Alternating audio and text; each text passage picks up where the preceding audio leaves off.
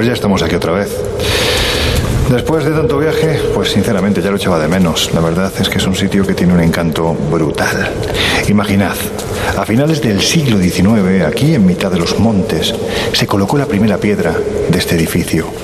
Sus dos torres a cada lado le dan un aspecto, bueno, pues un aspecto más bien aterrador.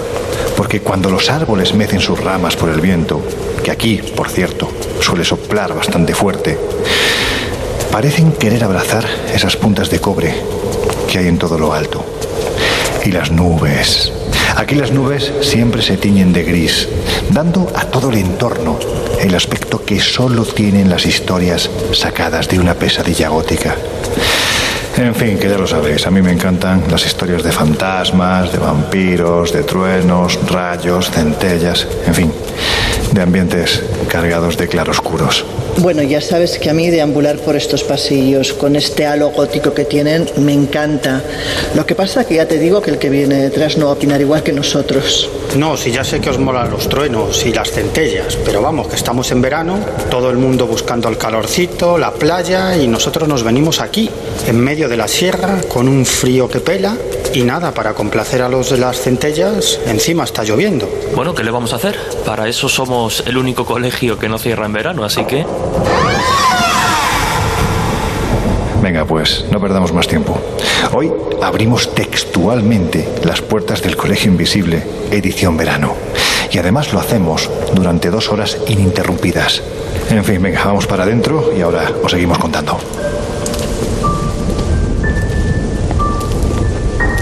El Colegio Invisible. Ya estás en el verano más misterioso.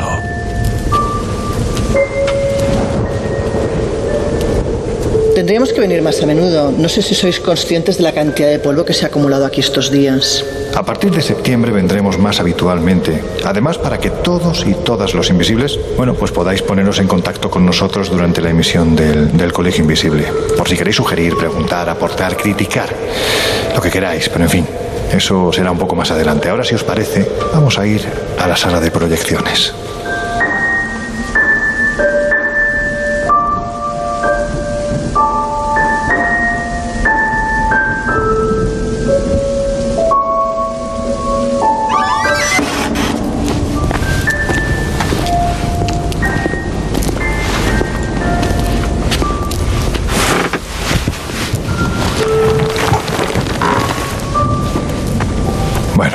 Ya estamos otra vez en la vieja sala de proyecciones. A ver, Jesús, quita esa sábana del proyector y, y bueno, pues mm, dale al, al play o a la palanca o a lo que sea para ver si todavía funciona. Va, parece que funciona. Voy a parar un poco que, que se rayan las bobinas. Fijaos, cada vez que vengo aquí me imagino, mm, bueno, pues la de momentos buenos, alegres, momentos, algunos incluso excepcionales que aquí se han vivido. Pero también ha habido tristezas, ha habido tragedias, ha habido muertes, pocas, pero las ha habido. Y estoy seguro de que ese dolor, como suele ocurrir y como ya hemos hablado en otras ocasiones, ha quedado impregnado en estas viejas paredes, ¿verdad? Hombre, estamos en un lugar con muchos años y por tanto estas paredes seguro que guardan tras de sí mil secretos y mil historias. Así que mejor no toques nada, no sea acaso que percibamos algo que no queremos percibir. Hay que ver la muerte, ¿eh? Mira que hemos tocado el tema, a veces de refilón, en, en otros contenidos y en otros viajes, y otras de, de manera absolutamente directa. Y, y hay que ver, oye, pues parece que sus enigmas siguen presentes, ¿verdad? Bueno, ya sabéis lo que yo pienso de estos temas extraños o misteriosos que tanto nos interesan. Para mí hay dos grandes asuntos absolutamente trascendentales alrededor de los cuales giran todos los demás.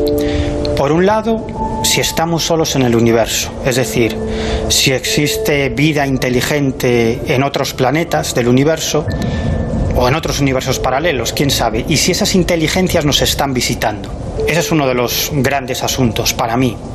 Y el otro es, sin ninguna duda, si existe vida después de la vida. Es decir, si cuando fallecemos seguimos existiendo de alguna manera. Y esto es eh, enormemente importante para nosotros porque dependiendo de lo que pensemos yo creo que encaramos la vida de una forma o de otra. Es decir, encaramos la vida como si no hubiera nada más que la materia y cuando fallecemos ya está, se acaba todo, o encaramos la vida como un aprendizaje, como un aprendizaje en un momento determinado, en un lugar determinado, en el planeta Tierra, ocupando un cuerpo determinado. Pues en mi caso el cuerpo de, de Miguel Pedrero, pero con la conciencia de que somos algo más y que, y que como digo, nuestra función en este plano o en este momento concreto que nos ha tocado existir dentro de esta carcasa física, pues es aprender y evolucionar. Os hemos traído hasta aquí porque empezamos la temporada de verano y durante el mes de agosto vamos a abrir las puertas del Colegio Invisible de una a tres de la madrugada, es decir, dos horas. Y como nuestro primer capítulo de la temporada lo empezamos aquí, pues Laura y yo hemos pensado en regresar primero para ver cómo anda el colegio y después para empezar con buen pie estos especiales que vamos a realizar en estas próximas semanas. Yo creo que de vez en cuando es bueno volver a los inicios, ¿no? Y en este caso que empezamos una temporada nueva, la temporada de verano, está muy bien que hayamos vuelto al colegio como cuando empezamos y un poco que recuperemos cosas. Y yo te propongo que estaría bien que recordáramos un viaje que hicimos no hace mucho tiempo, uno que estaba precisamente vinculado con el tema de la muerte. Sí, porque de aquel viaje que dedicamos a las experiencias cercanas a la muerte, lo que no sabéis quienes estáis al otro lado de los micrófonos de Onda Cero es que no emitimos casi una hora y diez minutos.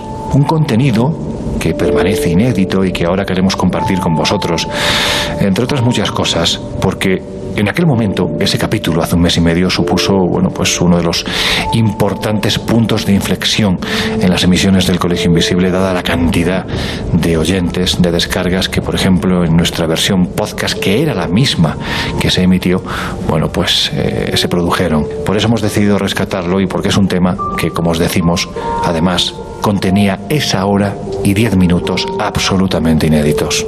Pero es que además, eh, en ese tiempo, mmm, pasaban personas por el programa que aportaban y aportan mucho ¿no? con sus investigaciones a, a, este apasionante tema. Voces que merece la pena que ahora escuchéis. Así que si os apetece, ponemos la cinta de aquel viaje. Pues me da a mí que con cinta o sin cinta, con extra o sin extra, vamos a tener que, que reflexionar, informar sobre este asunto muchas veces. Venga, ponla. Pues venga, Jesús, pon las bobinas y dale, y dale al proyector, que volvemos a visitar Indonesia para saber un poquito más de las experiencias cercanas a la muerte. Volvemos en un rato.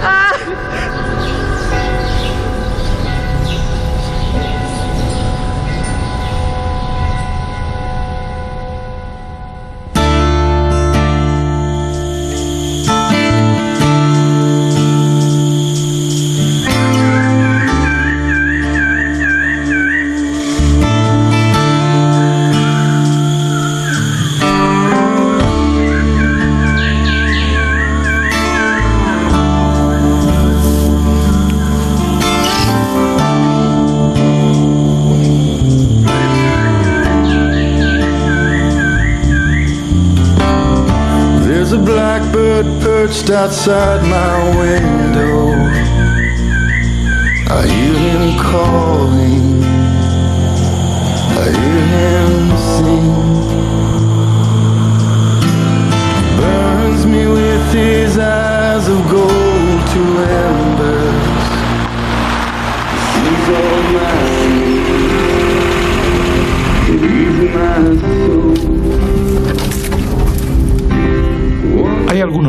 que cuesta, pues eso, cuesta tratar más que otros. Es probable que porque provocan más vértigo, más incomprensión. Quizás porque no estamos preparados para pensar demasiado en ellos, porque la sensación de vacío, de falta de respuesta, incluso de ahogo que tenemos, es brutal. Y la muerte y todos los enigmas que rodean al instante final es uno de ellos, posiblemente el más importante, porque de lo que no hay duda es de que todos tenemos fecha de caducidad, de que todos más tarde o más temprano, tenemos una cita a la que no podemos faltar. A ver chicos, que me pongo filosófico y no paro. ¿Por qué tenemos miedo a la muerte? ¿Qué pensáis vosotros? Bueno, yo creo que en general el ser humano tiene miedo a lo que desconoce, a lo que no controla. Y si hay algo que no controlamos, que desconocemos y que además genera gran inquietud es la muerte. La muerte representa no únicamente la desaparición del yo, sino también el posible dolor, la pérdida de los seres queridos, representa la mayor desvinculación a, tu ser, a tu, a tu identidad que pueda haber, ¿no? Entonces es lógico que, que despierte ese pavor. Bueno, yo creo que mucha gente, más que miedo a la muerte, lo que tiene miedo es eh, al proceso de la muerte y al dolor que eso puede conllevar. Yo creo que eso es un miedo compartido por muchos de nosotros. Y luego también está el miedo a la no existencia, porque todos nosotros, todos los seres vivos, en realidad somos estructuras biológicas preparadas para sobrevivir, para la supervivencia. Y por lo tanto no podemos concebir qué es eso de la no existencia. Y en mi caso eh, se suma otro miedo y es el, el, miedo a que no me dé tiempo a hacer las cosas que quiero hacer. Creo que he trabajado tanto para, para realmente dedicarme a, a investigar y a estudiar los asuntos que, que, me fascinan y ahora que estoy empezando a atar cabos, creo, eh, morirme, pues la verdad es que no me gustaría absolutamente nada. Me gustaría quedarme un tiempo más en esta tierra. En definitiva, yo creo que el asunto de la muerte, aunque a mucha gente le dé miedo, es uno de los temas, por no decir el tema más trascendente que podemos tocar, porque ¿qué hay más importante que plantearnos si después de la muerte existe algún tipo de vida o algún tipo de existencia? Y además, este asunto eh, toca o tiene que ver con las grandes preguntas que yo creo que cualquier persona se ha hecho al menos una vez en su vida, es decir, quiénes somos en verdad, de dónde venimos y a dónde iremos una vez que, que fallezcamos. ¿no? Y, y yo creo que filosofar sobre esto o investigar este asunto no te ayuda a pagar la hipoteca,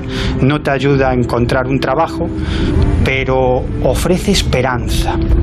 Esperanza en que la vida es algo más esta existencia terrenal y que somos también algo más que este montón de huesos y carne y quizás, quizás todos nosotros tenemos una misión que hacer, un encargo que realizar en esta tierra. Y cuando hablo de misión no me refiero a salvar a la humanidad, sino mmm, quizás la misión de, hacer el mundo un poquito mejor. Y esto es algo, es un común denominador en muchos casos de experiencias cercanas a la muerte. ¿no? Las personas cuando vuelven, después de vivir una, una experiencia tan tremenda, tienen esa sensación de misión, de que les han permitido regresar desde el más allá para hacer algo, para cumplir alguna misión. Y repito, no es la misión de salvar a la humanidad, sino de hacer más felices a los que tienes a tu alrededor o en la medida de tus posibilidades hacer, hacer el mundo un poquito mejor. ¿no? Hay quien puede pensar que esta es una visión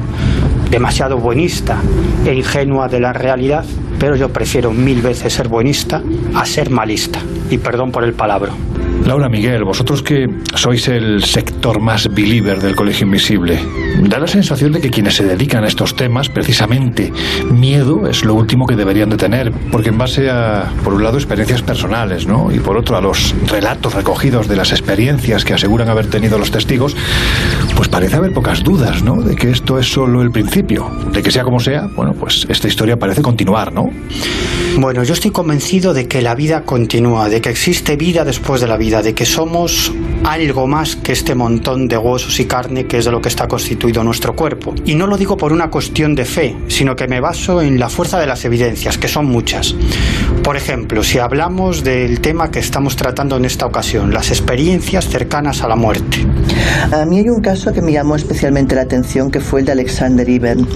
Alexander Iben es un eh, neurocirujano estadounidense que tuvo una ECM tras una enfermedad y él, con todo lo escéptico que era como médico y todo lo científico, eh, después de esta experiencia para él la vida cambió. porque Aparte de lo que muchos eh, que la han vivido cuentan, es decir, esas, esas eh, sensaciones y esas cosas que experimentan durante la ECM, que incluso médicamente son muy difíciles de justificar, Él durante ese CM conoce a una mujer que se supone que es quien le acompaña durante ese trance y la que le dice que tiene que volver, que no es el momento. Bueno, lo más llamativo es que al tiempo él decide conocer eh, a su verdadera madre, él era adoptado, y estando en casa de esta mujer, con los hermanos carnales que tenía, ve sobre un mueble una fotografía que llama mucho su atención. Él pregunta sobre quién es la mujer de esa fotografía y su madre le dice que esa mujer pues, fue una hermana suya que murió muy joven.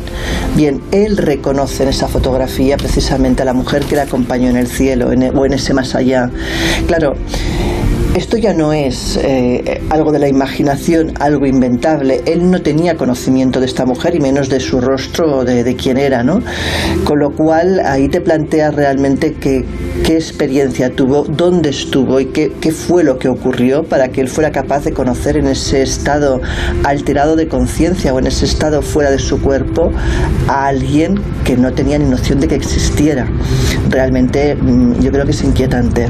Bueno, pues para hablar de la muerte, de las conocidas como ECMs y de los estudios que se están realizando sobre este asunto en alguna de las universidades más importantes del mundo, hay que decir que con resultados verdaderamente extraordinarios, nos hemos venido al otro lado del mundo, porque si hay un pueblo que vive para morir, ese es el de los misteriosos torajas, aquí, en Indonesia. Después os hablaremos un poquito más de ellos. Ahora, si os parece, abrimos las puertas del Colegio Invisible para intentar saber qué hay, si es que hay algo, al otro lado de la muerte. Comenzamos. En los años 60, astrofísicos como Joseph Allen Hynek, asesor de Steven Spielberg en encuentros en la tercera fase, o el francés Jacques Vallée, fundaron un colectivo secreto para investigar las anomalías que se producían en los cielos del planeta. La conclusión a la que llegaron es que la ciencia, en muchos casos, no podía explicar lo que estaba sucediendo. Aquel colectivo fue conocido como el Colegio Invisible.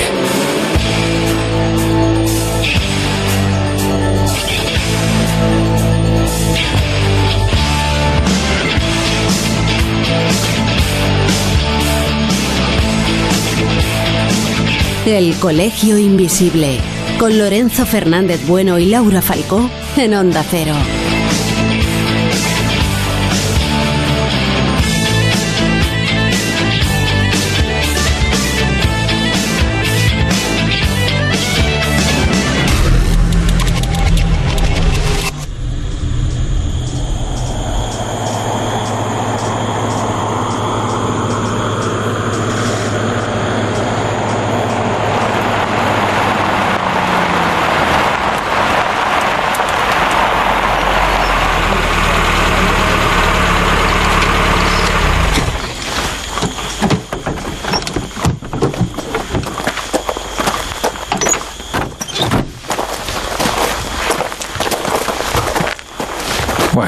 Hemos llegado y si no me equivoco, Jesús debe de estar esperándonos al otro lado de este pedazo de árbol del que ahora hablaremos. Jesús, ¿andas por ahí? Hey, sí, por aquí, por aquí ando. Estoy además dándole, dándole vueltas a un tema bastante complejo, ¿no? O bastante chocante para la, la visión occidental de la muerte, y es la concepción que tienen precisamente de, ella por este lugar. La creencia de los Toraja es animista. Se trata de un grupo étnico, pues situado principalmente en esta zona, al sur de la isla de Sulawesi, en Indonesia, y su nombre hace alusión precisamente a su situación. Y como decía, estos enterramientos infantiles en los árboles no es lo más llamativo, porque cuando una persona fallece, pues eh, los Toraja tardan meses e incluso años en llevar a cabo el funeral. Mientras tanto, lo que hacen es mantener los cuerpos de los fallecidos en casa y cuidar de sus restos, pues como si estos estuvieran enfermos, simplemente enfermos. Le llevan comida, bebida, eh, incluso cigarros, cuidan, cuidan también los vicios de, de los fallecidos, pero no solo eso, es que los lavan, les cambian la ropa regularmente.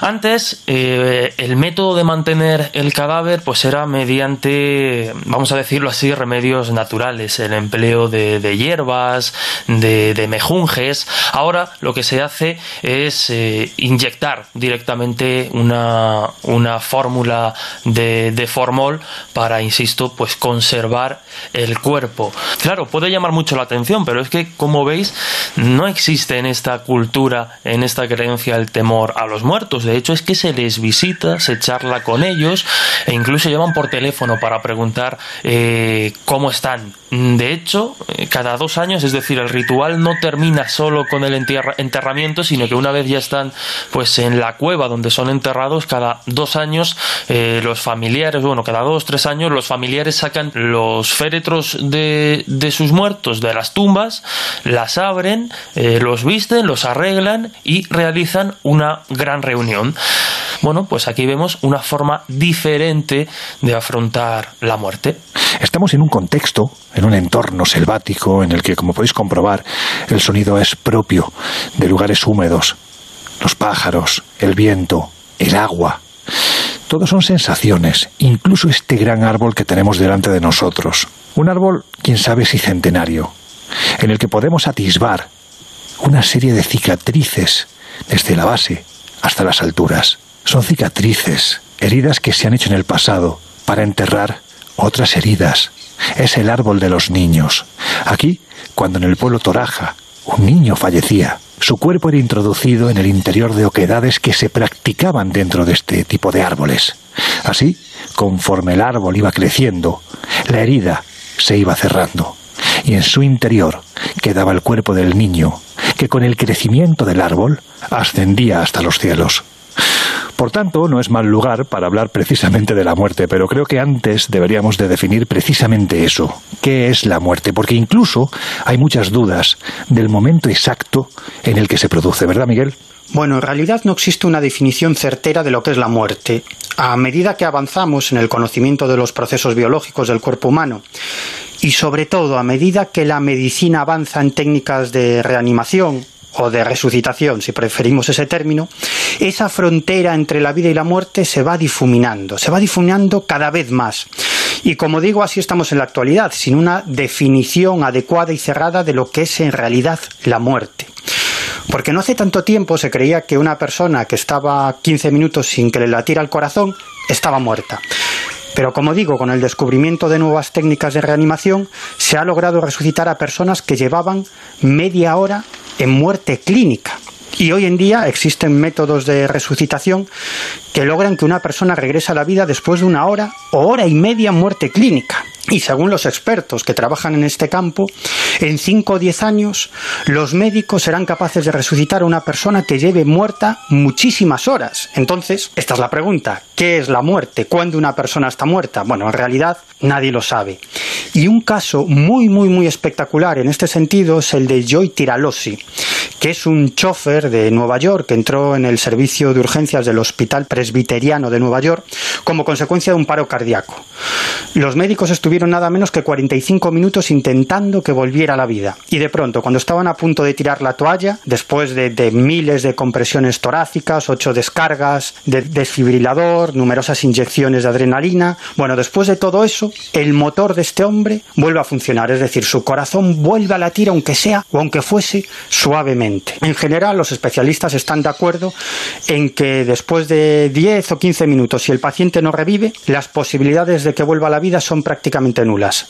Y aún en el improbable caso de que el corazón comience a funcionar de nuevo, las lesiones cerebrales serían tan, tan, tan, tan graves que el paciente pues estaría condenado a existir como un vegetal hasta el final de sus días. Pero Tiralosi tuvo suerte, muchísima suerte, porque en ese hospital se pusieron a su servicio 20 médicos y entre ellos varias eminencias en el campo de la resucitación. Y entonces, al tiempo que intentaban que regresara a la vida, en cuestión de menos de un minuto le colocaron bolsas de plástico repletas de hielo en los costados, bajo las axilas y a cada lado del cuello. Y además le inyectaron en vena un suero salino refrigerado. Con todo esto lo que pretendían es que su temperatura corporal comenzara a descender rápidamente y así su cerebro quedaba más protegido ante las lesiones que, que podía provocarle esa falta de flujo sanguíneo. Y es por eso que los médicos intentaron que su corazón volviera a latir durante tres cuartos de hora, hasta que finalmente lo consiguieron. Y cuando lo consiguieron, lo conectaron a una máquina que se llama Sol Ártico, que tiene la función de, de mantener las bajas temperaturas del cuerpo y a contrarreloj los doctores comenzaron a buscar las causas del paro cardíaco. En ese tiempo sufrió otro paro, del que también tuvo que ser reanimado y finalmente descubrieron que tenía varias obstrucciones en los vasos sanguíneos. Así que le insertaron unos dispositivos para que no volvieran a cerrarse y después de varios días de coma inducido para facilitar su recuperación, este hombre, Joy Tiralosi, recobró la conciencia, sin prácticamente ninguna secuela neurológica, gracias a esas técnicas de reanimación. Lo interesante de este caso, que Tiralosi vivió una experiencia cercana a la muerte durante esos largos 45 minutos en los que estuvo muerto. Se encontró en otra realidad, con una entidad de aspecto indefinido, pero muy luminosa, y que desprendía una enorme paz, tranquilidad y amor, como les pasa a muchas, a muchas personas que viven experiencias cercanas a la muerte. Y después de, de esta vivencia, Tiralosi dejó de temer a la muerte y se convirtió en alguien más espiritual que no religioso, más empático y más solidario, como también le suele suceder a la inmensa mayoría de protagonistas de experiencias cercanas a la muerte. Por tanto, podemos decir que la muerte es un paso final, un simple rasgo puramente fisiológico propio de nuestra condición de seres vivos, o como aseguran religiones, creencias, o por qué no, los propios testigos que nada tienen que ver ni con religiones ni con creencias, realmente como piensan, ¿se trata de una transformación? Uf, hoy las preguntitas son, son intensas. Desde luego el tema lo, lo, lo merece. La verdad es que yo creo que, que, que la muerte se trata de una cuestión compleja a nivel biológico y, filosófico. Es que incluso hay matices ¿no? que, que, cambian de país a país, cuestiones y valoraciones clínicas que determinan si una persona está muerta o no. Dicho de forma muy bruta, ¿no? pues quizá un condicionante clínico o médico puede hacer que, que, un fallecido esté considerado como tal en un país y en otro, pues, pues no. En fin, es bastante extraño incluso a esos niveles. Además, si tenemos en cuenta los, los avances médicos, los descubrimientos neurológicos que han ido modificando y alterando la, la, la concepción de muerte, pues complica más el, el, asunto. Después, más allá de la muerte biológica, digamos, pues vienen las dudas y entramos ya pues a discutir si existe una conciencia no local que sobrevive de, de alguna manera tras la parada cardíaca e incluso cerebral y que algunos han identificado con el alma. Pues en fin, es que es bastante complicado. Pero si a esto sumamos algunas historias como las que estamos comentando, pues una vuelta de tuerca más. Para mí es más que una transformación, es un regreso a nuestro verdadero hogar, a lo que somos en esencia, es decir, entidades inmortales, entidades infinitas, que durante un corto periodo de tiempo nos toca estar confinados en un cuerpo físico. De hecho, hay un aspecto en los relatos de experiencias cercanas a la muerte al que no se suele dar demasiada importancia y que para mí la tiene toda. Es ese, ese contacto, esa entrada en la luz al final del túnel. ¿no? Muchas personas que viven una experiencia cercana a la muerte describen que viajan por un túnel y que al fondo de ese túnel observan una luz muy potente y que finalmente entran en contacto o penetran dentro de, de esa luz. En realidad no es una entrada, en la luz, sino que es más bien una disolución en esa luz. Cada persona lo expresa de manera diferente y yo he tenido la oportunidad de entrevistar a, a, muchos protagonistas de experiencias cercanas a la muerte. Algunos dicen que tenían la sensación de que formaban parte de esa luz. Otros me explicaban que ese era su verdadero hogar. Otros te explicaban que se sentían mejor que nunca, con una paz, una felicidad inmensa que eran incapaces de describir con palabras. En el fondo, yo creo que lo que estaban describiendo todas estas personas era ese proceso de disolución con la conciencia global, con la inteligencia cósmica, con el orden universal, con Dios, si queremos llamarle así, ¿no? Es decir, que esa luz en realidad vendría a ser un símbolo de esa conciencia global de la que todos formamos parte y que cuando fallecemos pues regresamos de nuevo a la fuente, al origen de todo, a esa, a esa luz, a esa inteligencia global o a esa conciencia global. De hecho, en el lejano año de 1907, la American Society for Psychical Research publicó un artículo ya clásico,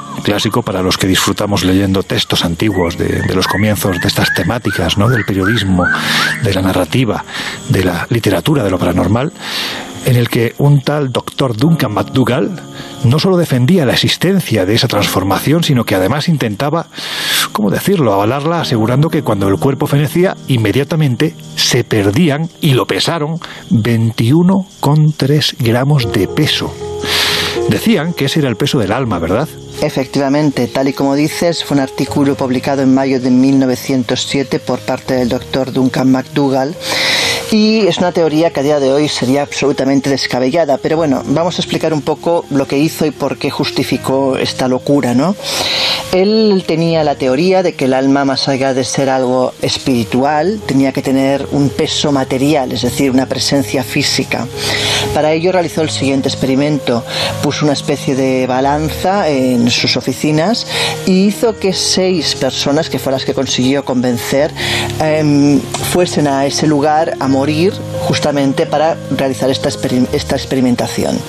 El caso es que la mayoría eran enfermos de tuberculosis. Cuando llegaba el momento de morir, los ponía sobre la báscula, eh, medía el peso real y en el momento justo de la defunción medía cuál era el peso en ese momento.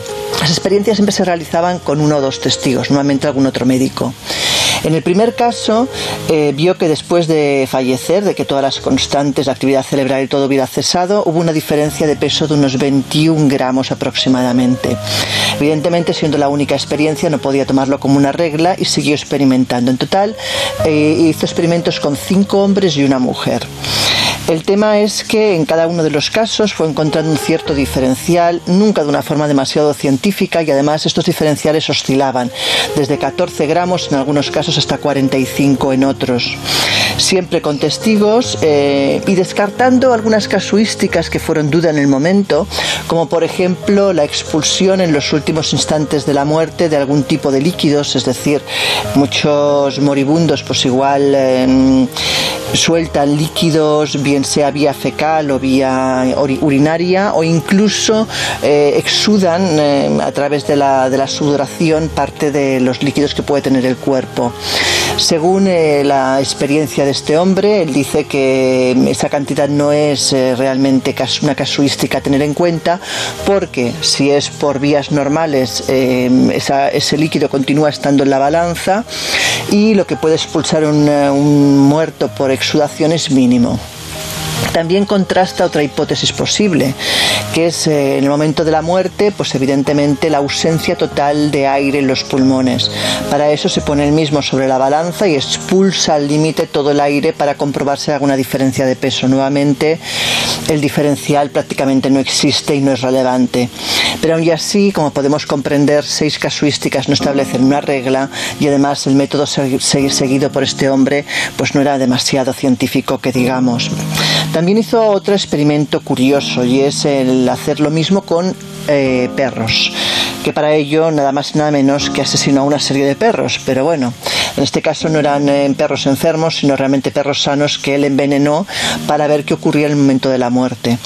Según sus experimentos, en el caso de los perros no había diferencia alguna, con lo cual dictaminó que es que los perros no tenían alma, los animales en general no tenían alma. También un dato, pues no sé si irrisorio, pero cuanto menos curioso. Incluso, yendo un poquito más lejos, hay que decir que en aquel tiempo se llegó a decir que el alma no solo se pesaba, es que además se podía fotografiar. Sí, también, también fue otra de las locuras de la época, el intentar fotografiar el alma. En este caso, todo vino a raíz de las experiencias del doctor Oasis, la década de 1970. Este hombre, acompañado pues de un ayudante y de siempre algún testigo que otro, lo que intentaban era fotografiar pues el cuerpo eh, astral, por decirlo de alguna forma, ¿no? Hubo varias experiencias extracorpóreas, intentaron pues medir y ver si eran capaces de fotografiar algo. Dicen que en alguna de las experiencias pues llegaron a ver, por ejemplo, eh, una bola de luz eh, rodeada como de un halo azulado, pero en cualquier caso no existen fotografías del tema. Y en una de las casuísticas, que quizás es la más relevante, una señora que hizo la experiencia desde su casa, desplazándose astralmente hasta el lugar, se quejó y llamó de hecho al, al lugar donde estaban realizando la experiencia, porque por lo visto la ayudante del doctor se dedicó a echar fotografías con flash y dice que eh, le molestó muchísimo sentirse fotografiada durante el experimento. ¿no? Curiosamente acertó, es verdad que estaban realizando fotografías, pero nunca esas fotografías han visto la luz porque desaparecieron. No se sabe si las robaron y directamente pues, eh, se perdieron. En cualquier caso, nuevamente estamos ante una experimentación poco científica, poco rigurosa y quizás fruto pues de una época mm, concreta.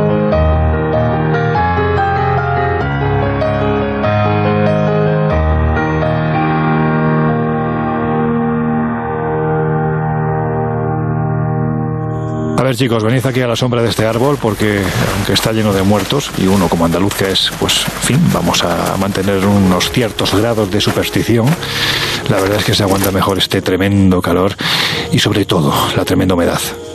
A ver, Laura, otra de las, entre comillas, pruebas que se esgrimen para defender la existencia de la vida después de la vida son las conocidas como ECMs. ¿Qué es esto y qué características poseen, si es que se puede hablar de características comunes? Para hablar de qué es una ECM, primero que nada tenemos que estipular a partir de qué momento se produce una ECM ¿no? y, y- y cuál es la situación física real del cuerpo. Bien, los médicos declaran que la muerte de un paciente se produce cuando deja de respirar, cesa los latidos de su corazón y no se detectan ondas cerebrales durante varios segundos. Esto al menos es lo que afirma el científico Sam Parnia, experto en ECMs, en una entrevista en Life Science.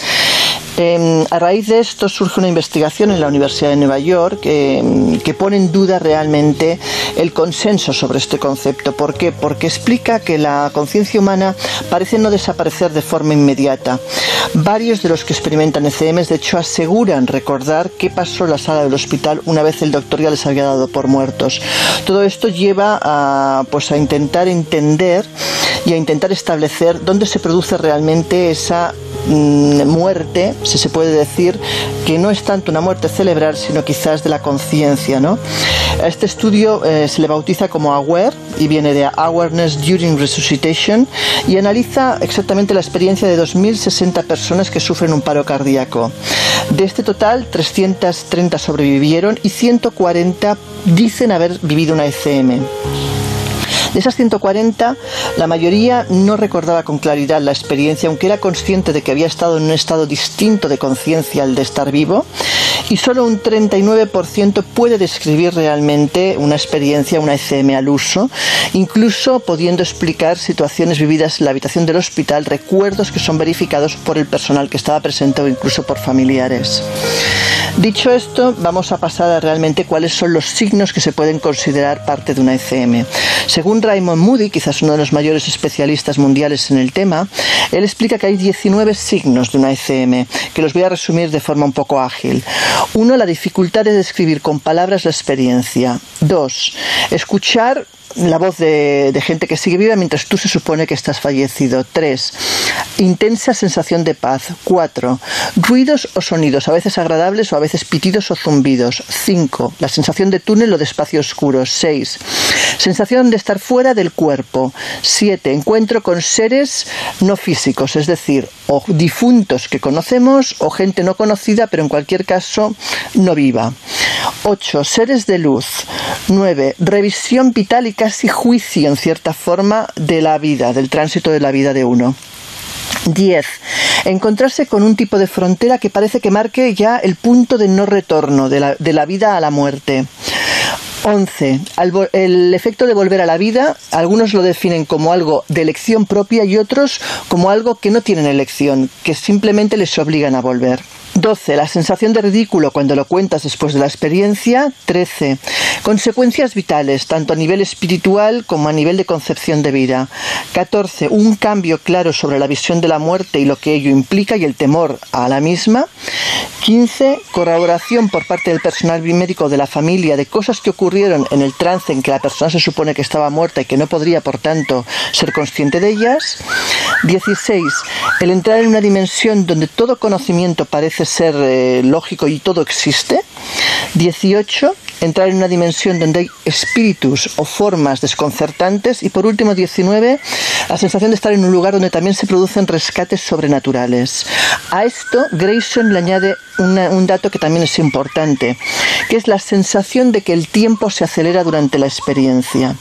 Digamos que todos estos factores de los que hemos hablado no siempre son constantes en todas las experiencias y quizás los que más se repiten, por ejemplo, es la conciencia de estar muerto, que ocurre en un 50% de los casos, las emociones sumamente positivas o de paz, que ocurren en un 56% de los casos, y luego otros muchos factores, pero que ya su incidencia pues no son tan quizás llamativas como en este caso las que hemos comentado. There is a house in charming town they call the rising sun, and it's been the ruin of many a poor girl. El Colegio Invisible en Onda Cero. God, I'm one. If I listen to my mama,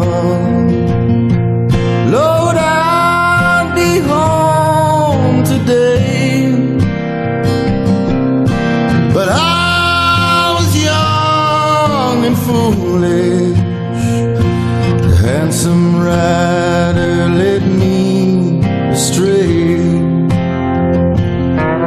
Go tell my baby sister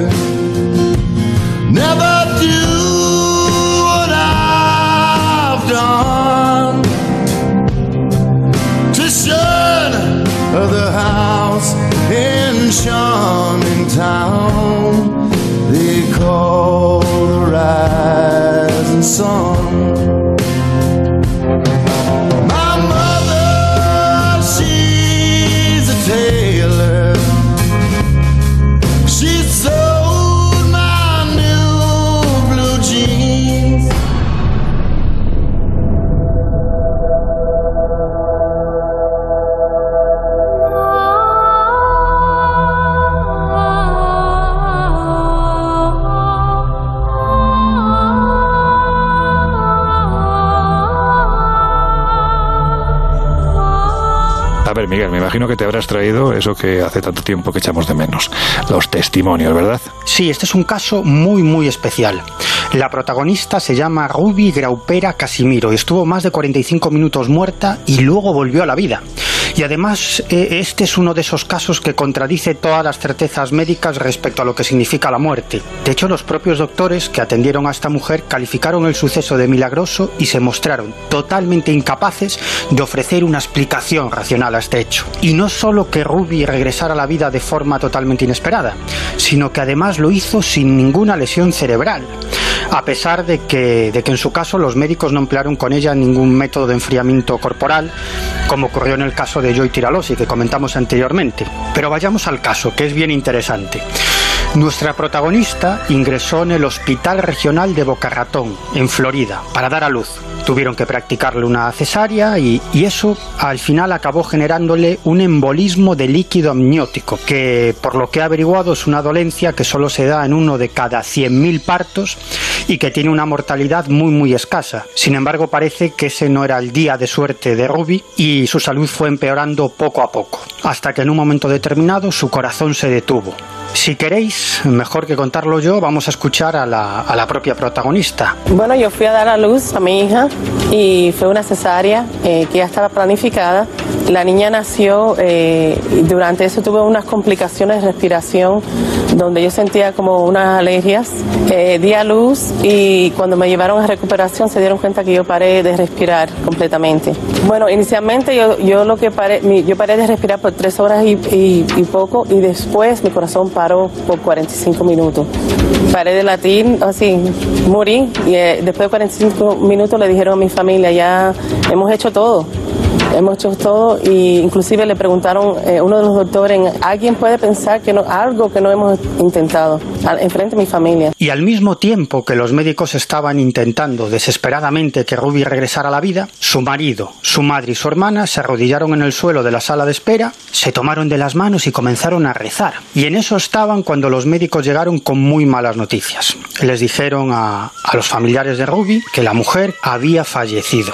Eh, los familiares entraron al quirófano para despedirse de, de ella, de Ruby, y volvieron a la sala de espera y decidieron continuar rezando. Y pasados ya algunos minutos, de pronto los médicos se dieron cuenta con enorme asombro de que el corazón de la muerta había vuelto a latir. Por lo tanto, la recuperación de Ruby solo cabría calificarla de imposible. Tanto porque estuvo 45 minutos muerta y regresó a la vida, como por el hecho de que no sufrió ninguna secuela cerebral, que es algo del todo impensable, porque cualquier persona que esté durante 10, 15, a lo sumo 20 minutos sin riego sanguíneo en el cerebro, sin que le lata el corazón, esa persona tiene muy difícil su supervivencia y si sobrevive, pues lo más probable es que, es que acabe viviendo como un vegetal. Eh, sobre este caso, el doctor Anthony Fajardo, que era director médico del hospital de Boca Cuando sucedieron los hechos, dijo lo siguiente. Hay muy pocas cosas que haya visto en medicina y que puedan considerarse milagros, pero este hecho solo es posible calificarlo de ese modo. Pero lo interesante de este asunto es que además de todo esto, que ya es bien extraño desde el punto de vista médico, Ruby vivió una experiencia cercana a la muerte. Yo eh, experimenté lo que muchos dicen el túnel, experimenté mi cuerpo, eh, por falta de palabra, volar, pero no es volar como flowing. Veo un espíritu viviente en ese tono de luz. Y cuando me acerco, me doy cuenta que es mi padre, que había fallecido hace años, y me dice, vas a estar aquí un tiempo, pero no te vas a quedar aquí, no es tu tiempo. En ese tiempo experimenté lo que es una paz que no tengo palabras para explicarla, un sentir que todo tiene su perfecto lugar, algo que la mente nosotros no entiende aquí. Es un entendimiento sobrenatural. Y este es un común denominador de muchísimas experiencias cercanas a la muerte. Es decir, que en ese otro lado la persona siente una inmensa paz, una inmensa felicidad y la sensación de que todo tiene un porqué, una razón, aunque nosotros no podamos saberlo de momento en este mundo tridimensional y material en el que nos movemos. Sea como fuere, lo que está claro es que es un tema que interesa. De hecho, no hace mucho hubo una presentación de un libro bastante curioso, creo que fue en el contexto de la Universidad Autónoma de Madrid. Ese libro se titula El yo no muere y su contenido no deja de ser menos curioso. A ver, Miguel, ¿qué cuenta este libro? Y concretamente a ti, que estuviste en esa presentación, ¿por qué te llamó tanto la atención? Bueno, El yo no muere es un libro extraordinario, escrito por el psicólogo Titus Rivas, la investigadora Annie Dirven y el periodista Rudolf Smith. Y estas tres personas durante años se embarcaron en un ambicioso proyecto investigar de primera mano aquellos casos de experiencias cercanas a la muerte en los cuales los protagonistas de estas experiencias salen de su cuerpo y son capaces de describir escenas que no pueden conocer de ninguna manera. Escenas, además, que luego son verificadas por terceras personas. Se trata, en definitiva, de aquellos casos que constituyen una evidencia de que durante las experiencias cercanas a la muerte, la conciencia se desprende del cuerpo, es decir, que la conciencia es independiente del cerebro. Y uno de los casos más sorprendentes del Yo no muere lo recopiló una enfermera y profesora de, una universidad estadounidense. Ella se, llama Norma Babe y una noche ella estaba trabajando en el servicio de urgencias de un hospital y tuvo que atender a una mujer que, que entró en estado de coma. De hecho, esta mujer estuvo así varias semanas e incluso sufrió un paro cardíaco mientras estaba en ese estado de coma. Y cuando se recuperó, cuando salió del coma, le dijo a, esta enfermera, Norma Babe, y al resto del equipo médico, que durante su paro cardíaco había salido de su cuerpo y había visto la habitación desde cierta altura, hasta el punto de observar y memorizar el número de serie del respirador al que estaba conectada. Ese número de serie se encontraba en la parte superior de la máquina a un metro ochenta de altura. La mujer dio los doce dígitos de los que constaba esa cifra y algunos médicos y también Norma Babe anotaron esa cifra, pero bueno, ni siquiera se molestaron en comprobarla porque consideraron que era imposible, que era fruto de la imaginación de la paciente. Solo cuando el especialista consideró que esta paciente ya no necesitaba el respirador y se la llevaron de habitación, pues Norma Babe y algunos médicos cogieron una escalera y efectivamente comprobaron que la cifra de 12 dígitos que tenía esa máquina, ese respirador, coincidía exactamente con la que les había dado esa paciente. Desde luego es un caso absolutamente espectacular.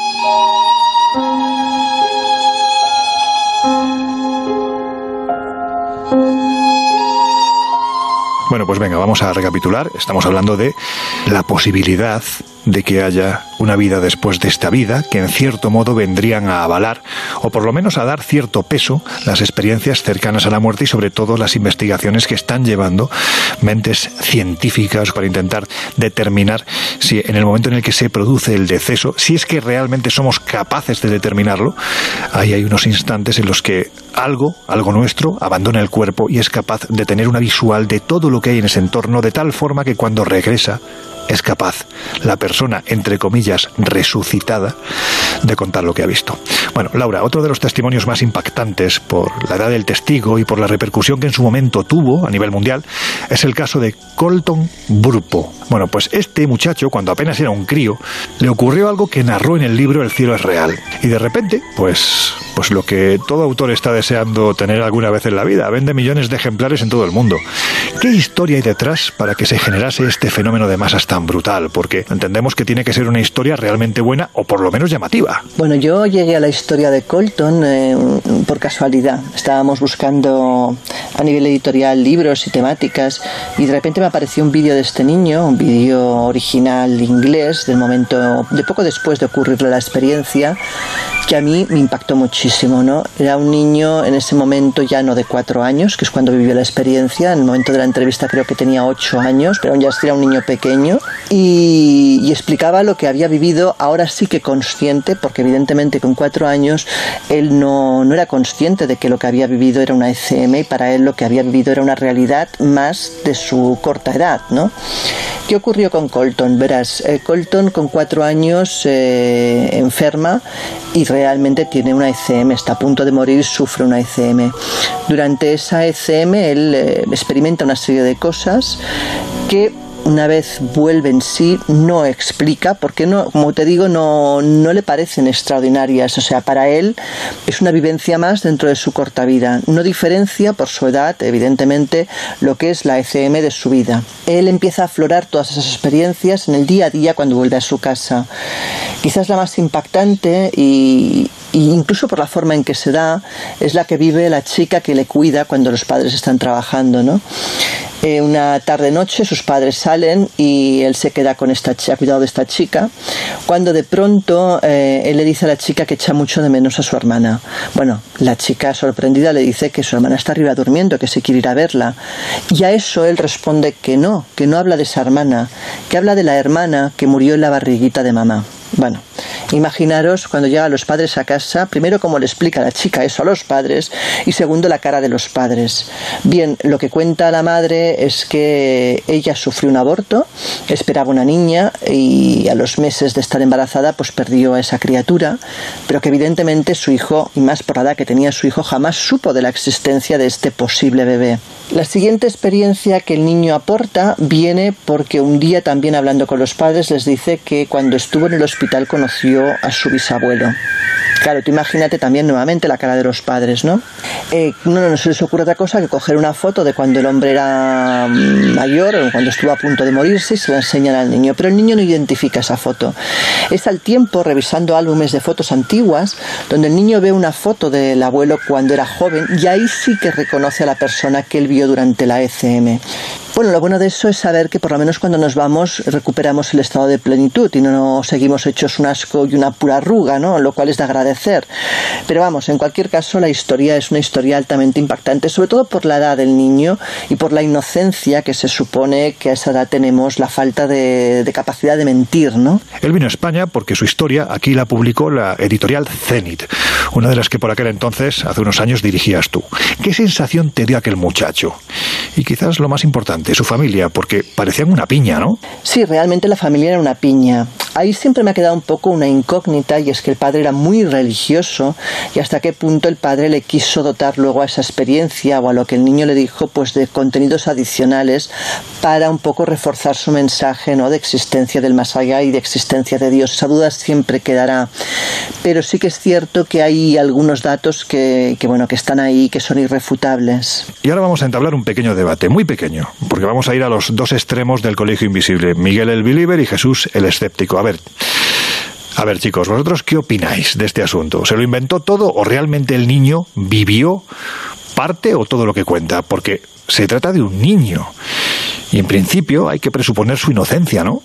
Bueno, yo no lo sé, pero no tendría por qué, por qué mentir. De hecho, es habitual que las personas que viven una experiencia cercana a la muerte se encuentren no solo con familiares fallecidos en ese otro lado, sino también con entidades espirituales que en general están en consonancia con su sistema de creencias. Porque no tendría sentido que un cristiano se encontrase en el más allá Mahoma, o que un creyente en el Islam se topase a Krishna, por ejemplo. Y esto es totalmente lógico, porque desde mi punto de vista, una experiencia cercana a la muerte es el inicio del proceso de disolución del yo en esa conciencia global a la que todos los seres conscientes pertenecemos. Es decir, que aquello que creemos, aquello de lo que estamos convencidos, es lo que proyectamos en ese estado de expansión o de disolución de la conciencia. En definitiva, que todo es relativo, que todo es conciencia y que todo, a la postre, depende de nuestra propia perspectiva.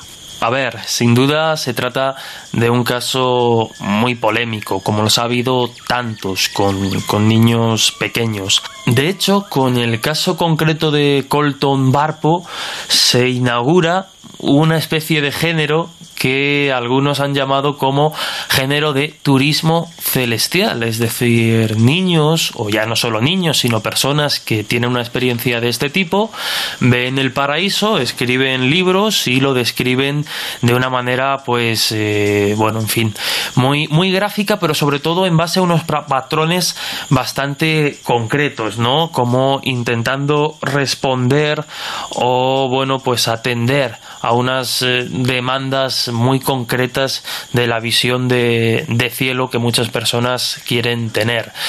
Lo cierto es que con el caso de Alex Malarkey, otro niño que bueno regresó del cielo, escribió un libro y vendió millones de copias, acabó confesando que, que, no había ido al cielo y que simplemente lo dijo porque pensaba que llamaría la atención.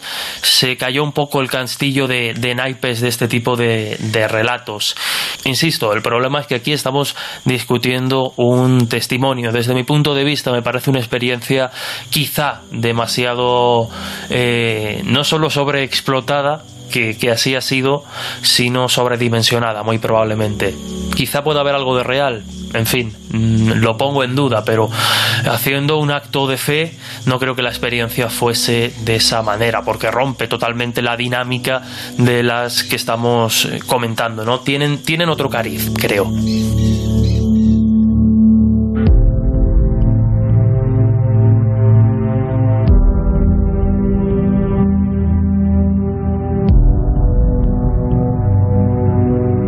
El Colegio Invisible en Onda Cero.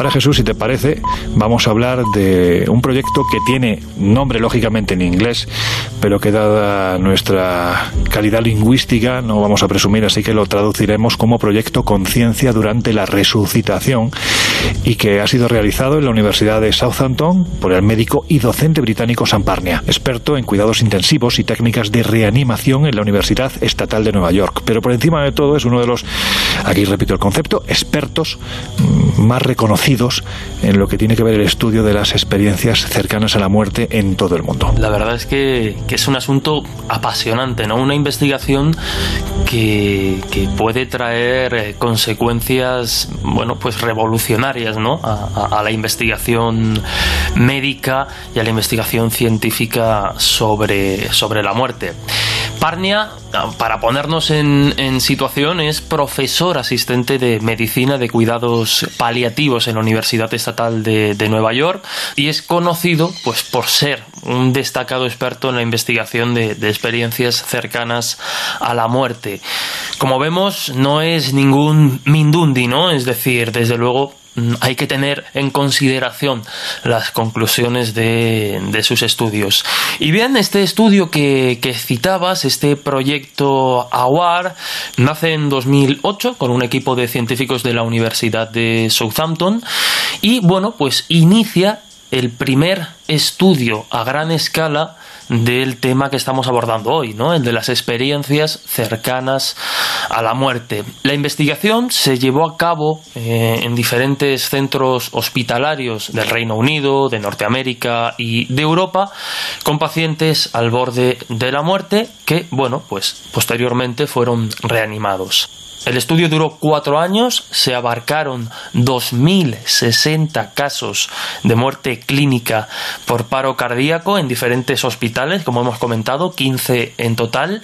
Y fijaos que una de las conclusiones, yo creo que más llamativas, incluso por lo que vamos a contar después con, otro médico, es que en algunos casos de, de paro cardíaco, los recuerdos de conciencia visual compatibles con lo que, bueno, pues algunos han denominado experiencias extracorpóreas o viajes fuera de, del cuerpo, pueden corresponderse con hechos o situaciones reales. Otra de las cosas que, señala Samparnia y que nos lleva a, una de las preguntas que, planteabas al principio es que, contrariamente a lo que se cree, la muerte no es un momento específico, no es un momento determinante, sino un proceso, atención, potencialmente reversible que ocurre después pues, de cualquier enfermedad o accidente grave que hace que el corazón, los pulmones y el cerebro dejen de funcionar. Pero recordemos, y en palabras del doctor Samparnia, un proceso potencialmente reversible. Pero en fin, en porcentajes, este estudio reveló que un 39% de los pacientes analizados que sobreviven a un paro cardíaco y que, bueno, pues pudieron someterse a las entrevistas estructuradas planteadas en el estudio, describían una percepción de conciencia durante el evento, pero no tenían ningún recuerdo explícito de los acontecimientos. Entre los que sí informan de haber tenido percepción de conciencia concreta y completan además pues las entrevistas de, de los investigadores, el 46% señaló haber experimentado una amplia gama de recuerdos en relación con la muerte y no siempre compatibles con el término o con lo que se ha venido a denominar experiencia cercana a la muerte. De este 46% que había experimentado pues una amplia gama de, de, sensaciones, solo un 9% de estos individuos contó experiencias compatibles con lo que conocemos como experiencia cercana a la muerte y un 2% que aunque sea bajito no es descartable, eh, experiencias extracorpóreas con recuerdos explícitos de haber visto y escuchado los acontecimientos que les rodeaban mientras estaban clínicamente muertos. Cabe destacar para más que este estudio ha utilizado una tecnología eh, pues muy sofisticada de, análisis del cerebro e incluso para analizar las experiencias extracorpóreas que aunque como decíamos pues tienen un porcentaje bajito se han dado utilizaron un, un sistema de generación de imágenes aleatorias que se ocultaron para poder ser vistas solo desde arriba, en caso de que los pacientes pues pudieran percibir sus cuerpos desde fuera. Y recordamos, dentro de ese 2% de experiencias extracorpóreas hay gente que bueno, pues ha identificado esas imágenes fuera de todo alcance. En fin, este estudio ha pretendido alejar este tipo de, experiencias un poco de la perspectiva espiritual e incluso paranormal y acercar esta cuestión a, a, la perspectiva científica en busca de una respuesta.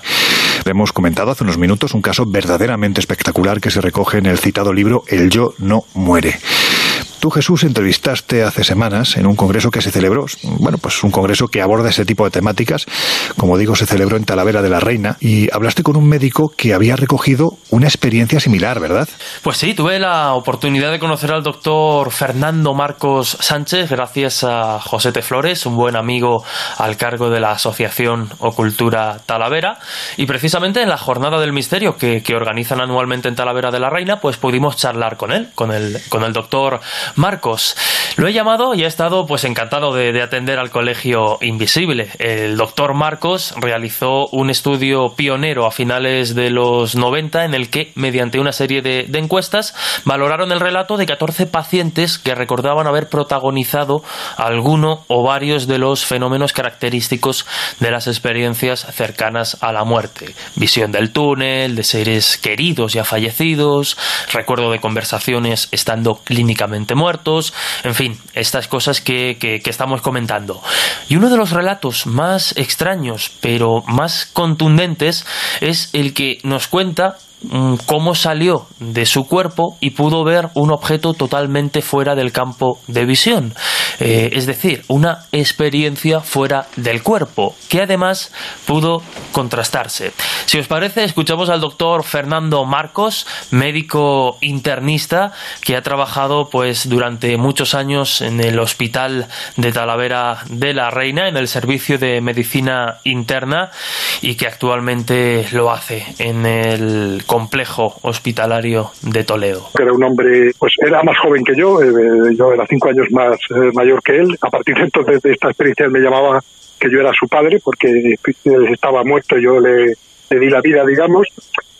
Y hizo una serie de comentarios eh, cuando, cuando yo le pasé la encuesta, después de pasarle la encuesta, dice, por cierto, y usted dijo en la, en la, mientras estaban reanimándome, eh, pues este C ya no se nos escapa. Le habíamos dado siete choques eléctricos y ya habían dicho los compañeros y compañera, venga, ya lo dejamos que esto no que esto no, no tiene este hombre no tiene salida y yo dije este C punto no este no se nos escapa le di el octavo y arrancó.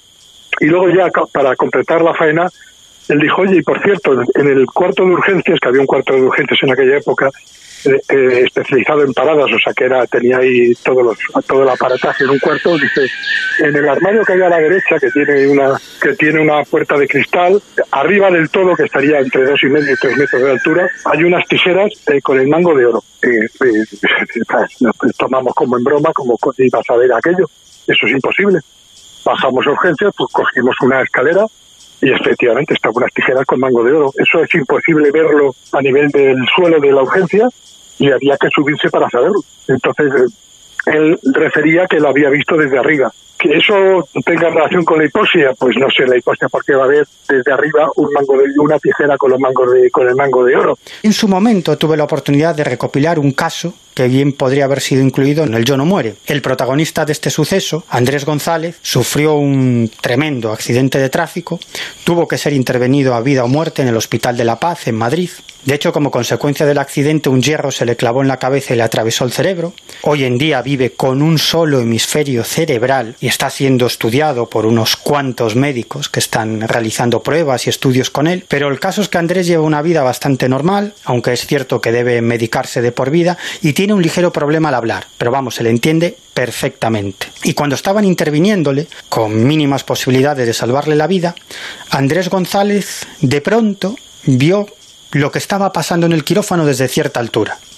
Los médicos estaban desesperados, intentando que no muriera en la sala de operaciones, pero mejor que contarlo yo, que lo haga el propio protagonista. Por aquí tengo, tengo el móvil con su corte de voz, así que ahí va. Doctor, que se va, ya no, no late ni para adelante ni para atrás.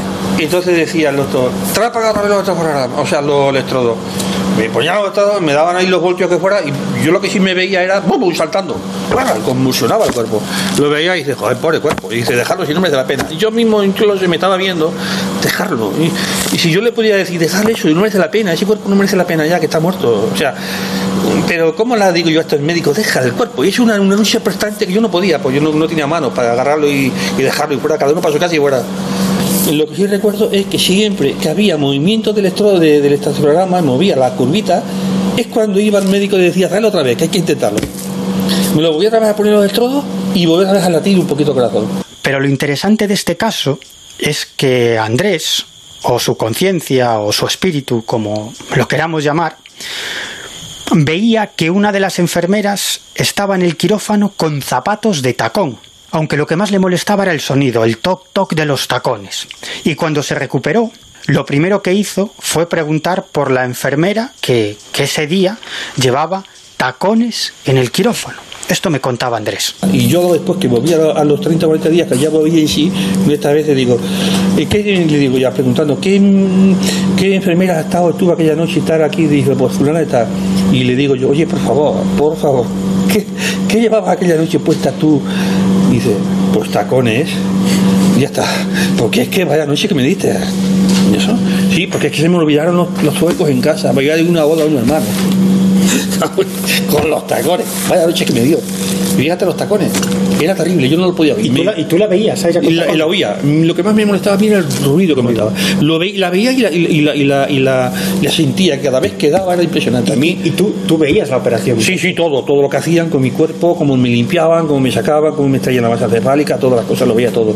Por supuesto, era absolutamente imposible que él pudiera ni escuchar ni ver que esa enfermera estaba en zapatos de tacón dentro de la sala de operaciones. A ver, Jesús, vamos a dar un repaso a los principales autores e investigadores que desde hace décadas hasta prácticamente el día de hoy están estudiando este asunto. Bueno, cabe citar como casi inaugurador un poco de, de esta corriente de investigación al doctor Raymond Moody, autor del clásico Vida después de la vida, que ve la luz en el año 1975 y en cierto modo pues pone en el candelero, ¿no?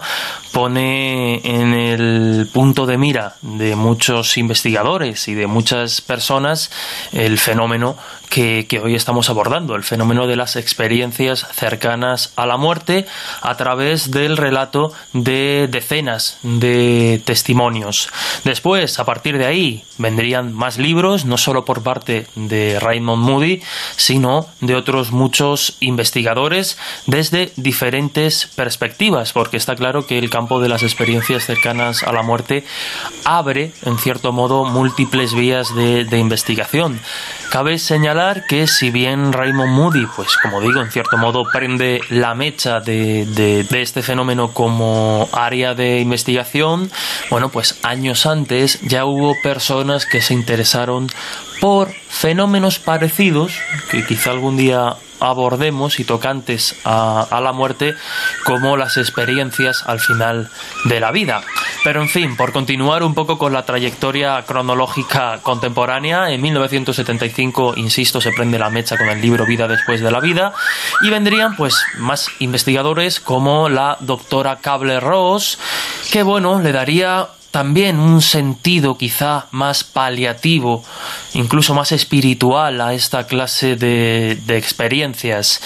Ya hemos ido mencionando grandes nombres como el cardiólogo Pim Bam Lommel o el doctor Sam Parnia, del que hablábamos antes con su proyecto Resurrección, el mayor proyecto hasta la fecha centrado en intentar resolver o en responder algunas preguntas en torno a las experiencias cercanas a la muerte y al proceso eh, de la muerte de, la conciencia, pero es que incluso, bueno, pues tenemos también en España, por ejemplo, hay también grandes eh, referentes, hablaremos después de, de algunos, ya hemos mencionado también al doctor José Miguel Gaona, e incluso, si os parece, para ver un poco el ejemplo también de esta clase de, investigaciones, podemos escuchar de nuevo al doctor Fernando Marcos Sánchez, médico internista, que nos habla de esa investigación que llevó a cabo eh, a finales de la década de 1990 y de la que bueno pues sacó casos interesantes como, como ya hemos escuchado alguno. Este estudio que hice, que se publicó en, en un congreso de medicina intensiva en, en el año 98 en Madrid, pues se basaba en enfermos que se habían eh, recuperado de una parada cardíaca que no tuvieran ni, ni- ni- ninguna lesión neurológica previa ni posteriormente a la parada ni- no les hubiera quedado ninguna secuela para que, que lo que te contaran pues no estuviera interferido pues si tenían algún tipo de lesión neurológica. Eh, inicialmente lo hice con ocho pacientes, aunque luego el estudio se amplió hasta casi 14, me parece que fueron alrededor de 12, 12, 12, 2, 12 varones y dos mujeres. Entonces la, mayoría de los pacientes habían parado bien en la urgencia del hospital o bien en la UBI. Eh, uno vino de, de su casa y entonces una vez que se habían tratado, yo estaba en la UBI todavía porque estaba en la UBI unos días, a los dos días aproximadamente, tampoco dejarlo mucho tiempo, tampoco inmediatamente después del episodio empezar a tosigarles preguntándoles cosas, pues yo les hacía una encuesta presencial preguntándoles que, que entre otras cosas, que si ellos habían oído conversaciones de personal sanitario mientras aparentemente estaban en coma, que se habían sentido dolor, que se habían sentido calor, que se habían sentido frío, que se habían sentido bien, que se tenían una sensación de bienestar, que se veían a sí mismos, si se habían visto a sí mismos y a su entorno, que se oían voces de personas eh, claramente que ellos sabían que estaban fallecidos, como padres, hermanos, esposa, etcétera. Si veían otro tipo de elementos como luces, colores, túneles de luz, eso está basado en, estudios muy reconocidos ya de hace años, que eh, si además de oír las voces veían físicamente, vamos, veían a la persona fallecida y que si después de esa experiencia sus eh, creencias religiosas y su eh, habían eh, se habían incrementado o no que si después de ese tema habían lamentado volver a la vida o, estaban encantados de haber vuelto y eh, que se habían eh, conocía, que se habían conocido previamente el tema por libros o revistas sobre especializadas. Y luego había otra pregunta adicional que era mm, en algún caso que la experiencia había sido como negativa, pues mm, que me hicieran también algún matiz. Curiosamente, la, más o menos la mitad de los pacientes que están recuperados y no tienen ninguna secuela mm, han notado eh, alguna de las cosas o decían que sí, alguno de estos eh, ítems que yo te he comentado. A ver, Miguel, si quieres comentar algo de Parnia, que yo sé que, que en fin, que, que le vas siguiendo el rastro desde hace años, tú mismo, este es tu momento. Pues mira, no voy a hablar de San Parnia, sino de Elizabeth Kubler-Ross, que era una mujer extraordinaria y que para mí es una de las grandes personalidades del siglo XX. Kubler-Ross no solamente recopiló numerosos testimonios de contactos con el más allá en el hecho de muerte, que, que es fundamentalmente por lo que se le conoce a nivel popular, sino que cambió para siempre un campo de la medicina, el de los cuidados paliativos, es decir, el cuidado de las personas que están en proceso de tránsito, en proceso de dejar este mundo. Kubler-Ross, que era médico psiquiatra especializada en cuidados paliativos, luchó durante toda su vida para que estos pacientes no fallecieran solos, aislados y en medio de mentiras, para que no conocieran la auténtica situación de su salud y ella consiguió cambiar el paradigma médico imperante para que estos pacientes fueran verdaderamente conscientes de su situación y fallecieran en paz y rodeados del amor de sus seres queridos. Por este trabajo, Elizabeth Kubler-Ross recibió el reconocimiento de la comunidad médica. Sus trabajos se publicaron en las más importantes revistas científicas y recibió nada menos que 28 doctorados honoris causa por otras tantas universidades.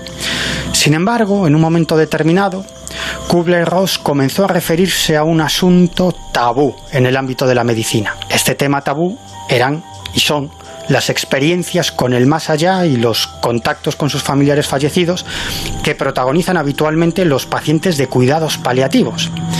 Y por esto, la psiquiatra recibió numerosos ataques de sus colegas médicos e incluso intentaron que se le retirasen algunos de esos doctorados honoris causa. Pero ella no se echó atrás, siguió investigando, siguió dando a conocer sus hallazgos y nunca entró en polémicas. De hecho, rehuía la polémica y siempre abogaba por el entendimiento y el debate científico y el debate sano. Vamos, que, que lo dicho, que para mí esta mujer que falleció en el año 2004 es un auténtico referente. Bueno, pues estamos aquí, en este lugar, en el país de los Toraja, del que prácticamente hemos hablado muy poco porque realmente invita a que estemos hablando rápido para buscar un lugar más refrescante porque realmente hace bastante calor. Bueno, pues estamos aquí, como decíamos, por la vinculación de este pueblo con la muerte. Y si alguien lo sabe muy bien, ese es uno de nuestros mejores exploradores, Juan José Revenga. Lleva muchos años haciendo documentales para diferentes canales, entre ellos La 2 de Televisión Española. Vamos a escuchar los mensajes que antes de, de marchar me envió. Porque sabiendo que además las comunicaciones desde aquí son bastante complicadas, preferí dejarle estas preguntas. Por eso, lo primero que, que le envié a mi querido Juanjo eh, fue bueno, la petición de que nos hablara de los torajas y de la importancia que le dan a la muerte él que ha estado muchas veces aquí y que prácticamente podemos decir que durante semanas ha convivido con este pueblo tremendamente hermético. Y esto es lo que nos contó. Los torajas son un pequeño pueblo que vive en la isla de Sulawesi, espada cero traducido directamente de su idioma, y que su vida, toda su vida se basa en lo que va a pasar después de morir, en su viaje al otro mundo, en su paso a la otra vida, como hemos visto en muchas otras culturas, pero solamente que aquí está mucho más arraigada. Desde que nacen solo piensan en el día de su muerte y en cómo prepararlo. Los Torajas son un pueblo pequeño de unos pocos miles de personas, pero que como son grandes negociantes, eh, después de nacer ahí se han viajado por todo el mundo, todos los torajas que mueren en cualquier parte del mundo vuelven a su tierra para ser enterrados o los meten en, la- en cuevas o los meten en paredes, muchos, distintos, muchos tipos distintos de, de enterramiento o de última morada, todo dependiendo de la capacidad económica. Pero de todas maneras lo principal es que es un pueblo que vive para la muerte. Otro de los momentos más terribles dentro de la cultura toraja asociada a la muerte es cuando se produce el funeral. Porque hay que decir, y esto mejor que nos lo cuente Juanjo, que durante el funeral se vierten litros y litros de sangre para que el difunto llegue tranquilo al más allá. Pues un funeral toraja es de las cosas más impresionantes que puedes ver en, en este planeta, ¿no? Eh, todo se basa en los sacrificios, sacrificios de animales, de cerdos, de búfalos, y claro, eh, la gente muere y muchas veces no tienen el dinero completo para hacer un gran funeral. Y tienen a las personas, al difunto lo tienen pues a lo mejor un año en la parte de atrás de la casa, le tienen al muerto, lo atraviesan con una caña de bambú para que salgan todos los fluidos hacia afuera y están esperando a tener el dinero. El dinero dices, pero bueno, ¿qué pueden necesitar? Pues mira, hay funerales torajas en que se matan cientos de búfalos. Tú ves un valle como un mar de sangre. Búfalos con un hachazo o con un machetazo cortados por el cuello. Es tremendo ver aquello. Un búfalo, dice, joder, matamos cientos de búfalos. Pero lo principal para que les acompañe al otro mundo es tener un búfalo albino. Y de esos hay poquísimos. Tú ves un búfalo albino, un animal de 500, 700 kilos mirándote, con unos ojos azules, transparentes. Por un búfalo de ese tipo se pueden llegar a pagar hasta 30.000 euros para que le acompañe al difunto y sea la puerta de entrada al, al otro mundo. O sea que imagínate lo que pueden gastar en cualquier celebración de estas a la que van cientos de personas a celebrar que el hombre ha muerto, eh, pero no ha muerto. Se ha ido, se ha ido hacia el otro mundo cabalgando uno de los búfalos que han sacrificado. Una de las cosas que más llama la atención, aparte de estos árboles de la muerte, del que ahora le preguntaré también a mi querido Juanjo, son las paredes de las montañas, porque están literalmente horadadas, están llenas de galerías en las cuales se asoman figuras de madera, están pintados de vivos colores, y como os digo, la sensación que da es que se asoman a estas balconadas, bueno, pues dirigiendo la mirada al más acá, quién sabe si desde el más allá. Sobre esto también nos habló Juanjo Revenga. Los muñecos Tau Tau son un fiel reflejo de las personas a las que han enterrado. Físicamente se parece la imagen, es igual a la de la persona que se ha enterrado. Son una especie de muñecos que se colocan en las paredes del acantilado donde se ha introducido el ataúd y ahí es donde reposan para toda para la eternidad. Estos Tau Tau se hicieron muy famosos porque a principios de siglo los anticuarios eh, europeos los robaban y se llevaban los Tau Tau y se vendían como antigüedades carísimas, ¿no? Hasta que empezó a morir la gente en la vieja Europa y dejaron de robarse los Tau Tau, los huesos, toda la gente lo cogía pues para hechicería, para hacer muchas cosas, todo lo que va con el mundo toraja es muy potente, ¿no? Y eso se dejó de hacer automáticamente. Eh, no se ha vuelto a robar un Tau Tau desde hace más de 50 años. Eh, sigue siendo espectacular verlos, cientos de muñecos en las paredes del acantilado, figurando a las personas que descansan detrás de ellos. Y por último le pregunté por una de las historias que a mí más me aterró cuando conocí por primera vez la historia del país de los Torajas, que por cierto, si no lo sabéis, los Toraja son varios cientos de miles de, de miembros de esta comunidad. Muchos de ellos se reparten por todo el mundo, pero a la hora de morir, cuando atisban su final, se ven obligados a regresar al lugar donde están sus antepasados. Tienen que morir aquí. Bueno, pues una de esas historias que a mí me llamó poderosamente la atención, ya la hemos citado en minutos pasados, es el del árbol de los niños. Vamos a ver qué nos cuenta Juanjo también de este asunto. Entre los Toraja existe una diferencia en los enterramientos, que es la de los niños. Claro, cuando uno piensa, dice, un niño, ¿cómo lo van a enterrar? Y sería pues demasiado macabro quizás, ¿no? También los muñecos y todo lo que se hace de, de ellos. Eh, los niños los entierran dentro de la cavidad de un árbol, abren una cavidad en el árbol, ahí entierran al niño y lo cubren de vegetales.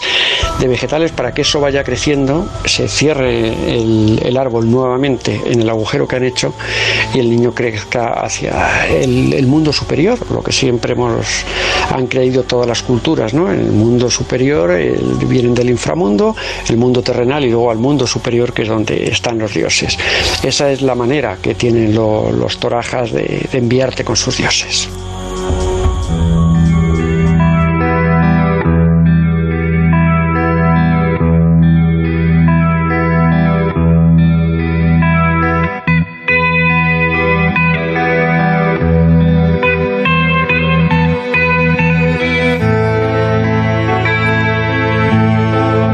Colegio Invisible.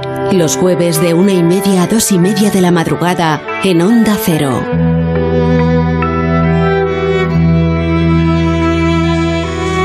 Que hoy tenemos el Colegio Invisible lleno de muchas y, y la verdad es que muy buenas voces. Voces autorizadas con las que estamos intentando arrojar algo de luz a un asunto que a todos, en fin, yo creo que aquí no nos equivocamos al decir que a todos nos interesa y del que sinceramente es muy poco lo que sabemos. Porque hablar de ello hasta el presente es casi un tabú. Por eso nos acercamos a hombres de ciencia que además llevan años investigando sobre este a veces desconcertante asunto. El doctor José Miguel Gaona es uno de ellos, ¿verdad, Laura? Pues sí, el doctor José Miguel Gaona es una de esas personas que realmente se ha volcado en el estudio de las ECMs, del túnel, de todo ese tipo de experiencias. Y el otro día pues tuve el honor de entrevistarle y, bueno, ya os cuento un poco de qué hablamos, ¿no? Lo primero que le pregunté es que como autor en 2012 de Al otro lado del túnel, en 2015 del límite, y de hablarnos precisamente en ellos de lo que es la muerte, las experiencias extracorporales, el túnel, las ECMs, eh, sobre todo desde su punto de vista como licenciado en medicina, psiquiatría y psicología, ¿qué era para él el alma? Veamos qué nos contesta. Resulta llamativo cómo la existencia del alma es el denominador común de la mayor parte de las religiones. Incluso en el Corán dice que el espíritu, eh, se refiere al alma, se encuentra bajo las órdenes del Señor, pero de su conocimiento poco nos es dado. Es un tema sumamente complejo. Lo más cercano que he podido estar de ello desde el punto de vista no teológico, evidentemente, ni siquiera psicológico, sino mm, desde el punto de vista más científico de lo mensurable ha sido cuando eh, he trabajado con el profesor Michael Persinger en la Laurentian University en Canadá. Y bueno, hemos llegado a ser capaces de medir la energía que desprende un cerebro en el momento de la muerte.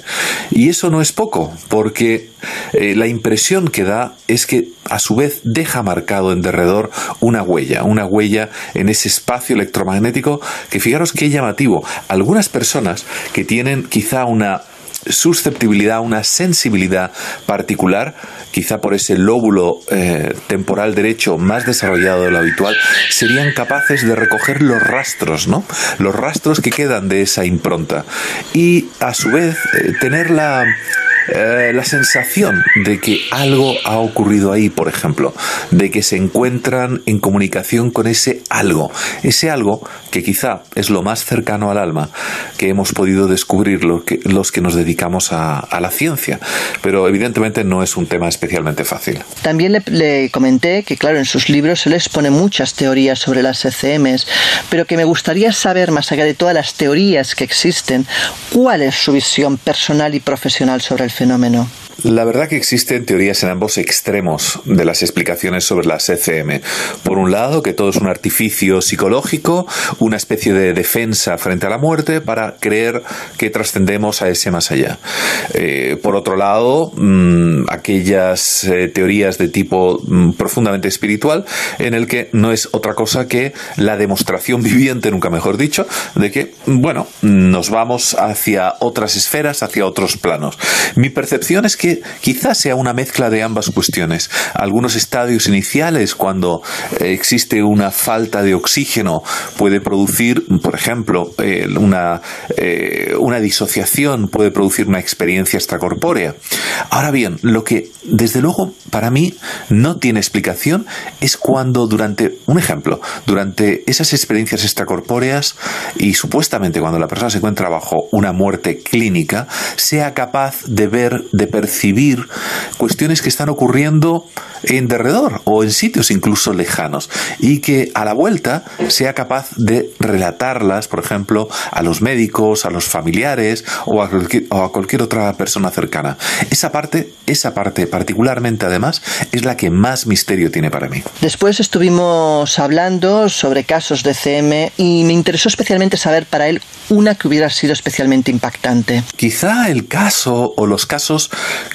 que más me han impactado sobre experiencias cercanas a la muerte son aquellas relatadas por niños, por niños que en principio no se encuentran especialmente contaminadas de forma cultural o por lecturas o conversaciones o visiones. Niños que han eh, trascendido, niños que han, se han encontrado, por ejemplo, con sus abuelos o con otras personas de la familia, que han mantenido conversaciones y, y que incluso algunos de ellos han traído de vuelta a la familia una serie de datos o de consejos eh, que, en, que en muchos casos ni siquiera podrían haber sabido acerca de ello. Incluso recuerdo en uno de los, en uno de los casos que estudié, eh, era una especie como mm, de secreto familiar, ¿no? Que, que no se había comentado prácticamente a nadie, era una, costa, una cuestión relegada por la familia y que sin embargo alguien le había transmitido al niño durante esa experiencia cercana a la muerte. Bueno, también le pregunté por las ECMs negativas, que quizás se habla menos de ellas, pero también son muy interesantes.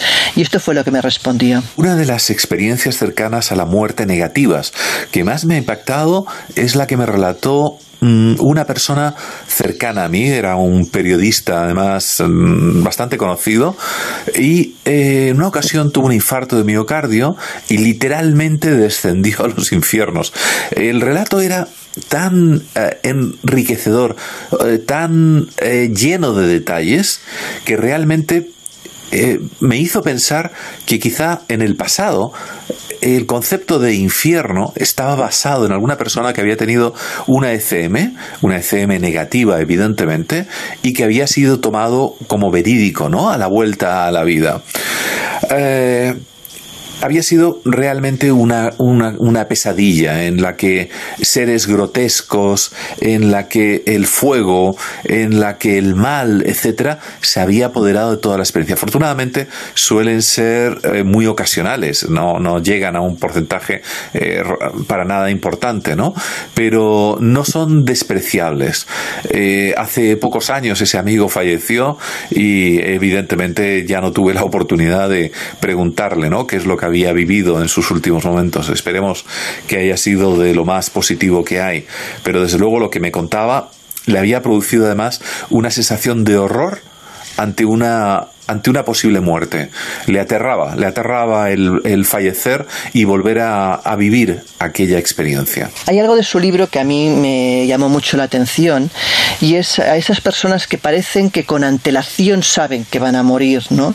Eh, incluso saben cuándo exactamente. Y le pregunté, pues, cómo era eso posible y que nos contara algún caso. Escuchémosle. Quizás uno de los casos más claros que, del que he tenido conocimiento en primera persona de premonición o de conocer con antelación cuándo iba a morir es el de una persona que consultó conmigo una experiencia cercana a la muerte, durante la cual le había sido revelado que tenía que construir una casa y al acabar de construirla, o si la acababa de construir, mejor dicho, eh, iba a fallecer, por lo cual tenía que seguir en ellos, tenía que seguir en la obra el resto de su vida. Bueno, el individuo emprendió eh, la construcción de una manera bastante lenta, con piedras. De hecho, he conocido la casa personalmente. Y finalmente, al cabo de pocos años, su familia le convenció de que, bueno, de lo que estaba haciendo era aparentemente una soberana estupidez, que mm, hiciera caso a su raciocinio, que evidentemente no tenía que estar liado todos los fines de semana construyendo la susodicha casa, que entre paréntesis llegó a tener unos tres pisos aproximadamente de altura, y finalmente dejó de construirla. Yo sé que esto les puede parecer increíble a muchos, pero esta persona falleció aproximadamente unas dos o tres semanas después de dejarla de construir. ¿Una casualidad? Puede ser, pero la realidad es que no me lo han contado. Esto lo viví en primera persona y así fue como ocurrió. Más allá de lo que es el médico, a mí me interesaba también saber la persona, el ser humano, realmente cómo respiraba respecto a este tema. Y le hice dos preguntas. Una, si tenía miedo a la muerte. Y dos, ¿qué creía él personalmente que había después? Quizá no es miedo a la muerte el que pudiera tener, sí cierto respeto. No es menos cierto que he estado más de alguna vez a punto de irme al otro mundo por una serie de razones que tampoco vienen al caso. Y lo que más me sorprendió es eh, la tranquilidad, el bienestar, quizá por un fenómeno neurológico, quizá por esa secreción de endorfinas que te tranquiliza en algunos momentos bajo cierto tipo de patologías o cierto tipo de muerte, ¿no? ¿Qué es lo que viene después? Pues lo más probable es que esa energía, esa energía que está almacenada en nuestro cerebro, esa energía que se desprende en los últimos momentos, deje una impronta y de alguna manera quizá forme parte de esa conciencia universal, como decía Carl Jung. Una, una conciencia universal, una conciencia que se une como si fuera un elemento más de una gran estela al que se van agregando millones de personas a lo largo de generaciones. Ahí queda algo, queda, queda esa, esa percepción que muchas personas que tienen esa sensibilidad especial son capaces de conectar con ella.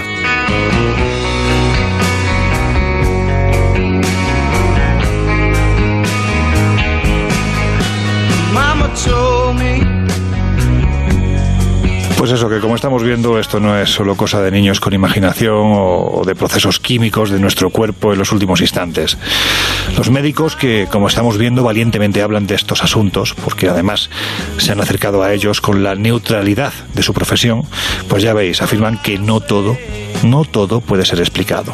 Quién sabe, a lo mejor ahí se encuentra ese rayo de esperanza que desde que somos conscientes de nuestra fecha de caducidad, en cierto modo vamos buscando.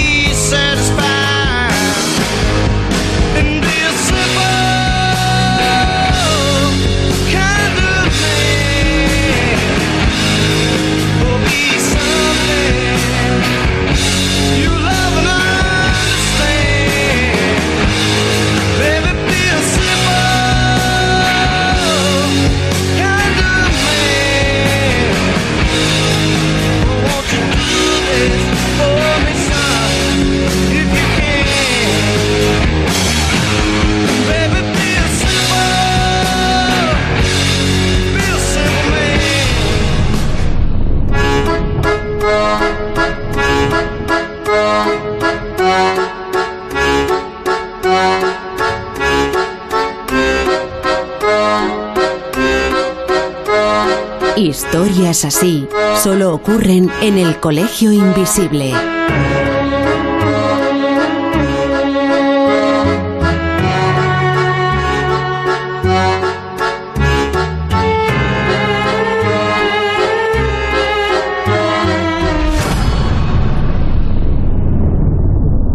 Ain't no sunshine when he's gone.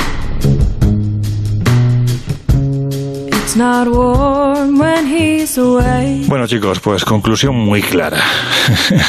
en base a lo que acabamos de escuchar, testimonios de personas que han vivido una experiencia tremenda, investigadores, médicos, psiquiatras, podemos seguir diciendo que todo esto corresponde a las ganas y en cierto modo el miedo a que todo se acabe. Estamos hablando de sentimientos propios de animales racionales como nosotros, o por el contrario se trata de una realidad brutal y vuelvo a repetir lo que he dicho antes, y esperanzadora.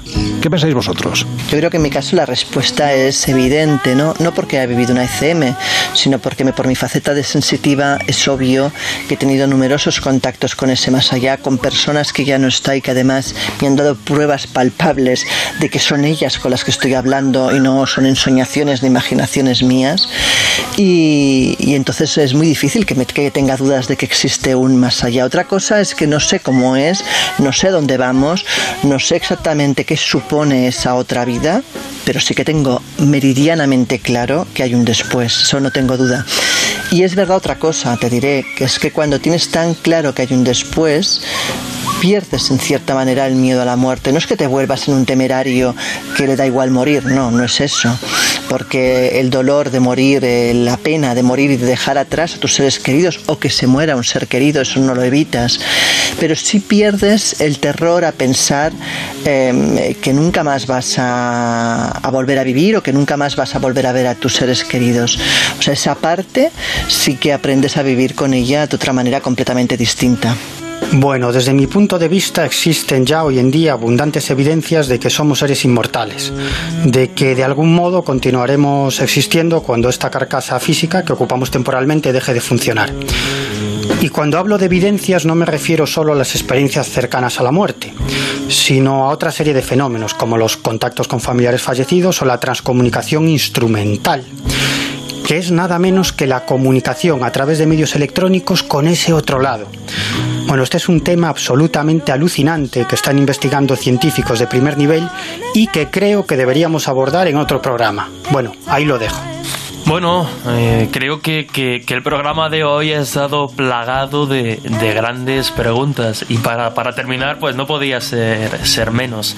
Yo diré que a pesar de mi escepticismo, o por lo menos quizá huyendo un poco más de darle un aura más espiritual a esta clase de, de experiencias, creo que es obvio que el asunto de las experiencias cercanas a la muerte plantea un enigma más que interesante o una pregunta más que interesante al ámbito científico, al ámbito médico. Y está claro que vino para quedarse. Es decir, van a seguir habiendo investigaciones al respecto y vamos a seguir sorprendiéndonos con algunas de sus revelaciones, porque al margen de, interpretaciones más o menos espirituales o religiosas, creo que los fenómenos que se producen en el momento de la muerte o cómo el cerebro procesa o gestiona ese momento, pues en fin, nos van a seguir sorprendiendo. Lo vamos, lo vamos a comprobar y seguramente a contar en el Colegio Invisible.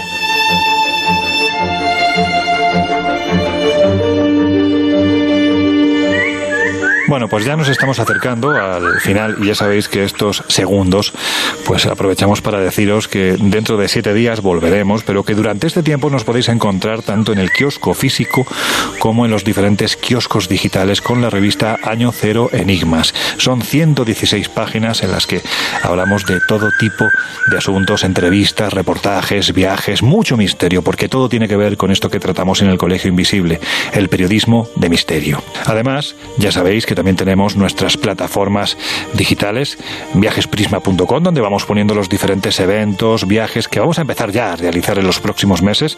Y por supuesto, espaciomisterio.com, donde hemos abierto una zona premium, una zona en la que mm, podéis suscribiros y vais a encontrar todo tipo de contenidos multimedia, desde podcasts inéditos, reportajes hechos por todo el mundo de la mano de exploradores fantásticos como Juan José Revenga, que nos va a llevar a Indonesia, que nos va a llevar a Pascua, que nos va a llevar a México, en fin, vamos a hacer un recorrido prácticamente por todo el mundo de su mano. También, por supuesto, vamos a tener otros contenidos televisivos, crónicas perdidas en las que vamos a analizar con una documentación gráfica tremenda, pues esos grandes misterios que todavía hoy siguen estando presentes. Ya sabéis, espaciomisterio.com en nuestra zona premium. Estamos de estreno y sinceramente merece la pena que le echéis un vistazo porque realmente, si os gustan estas temáticas, el contenido que hay es, pues, es para echarle un rato bastante largo.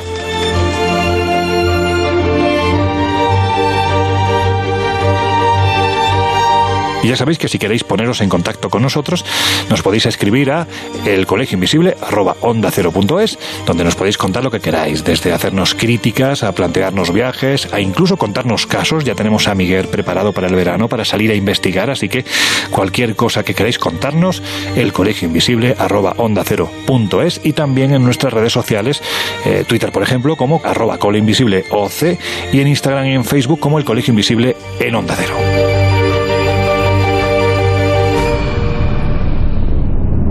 Hello,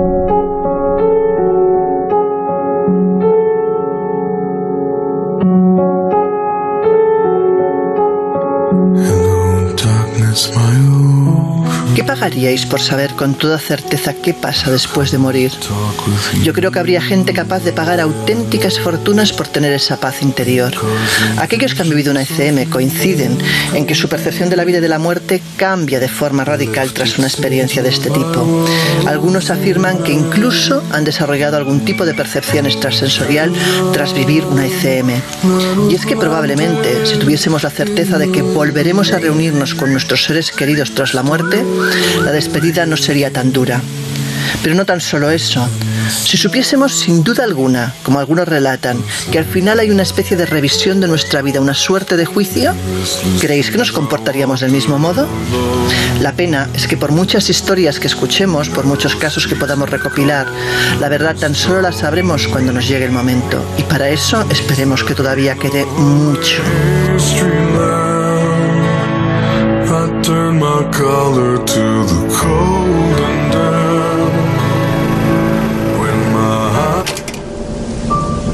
Jolines, la verdad es que quedó un capítulo absolutamente espectacular, ¿verdad?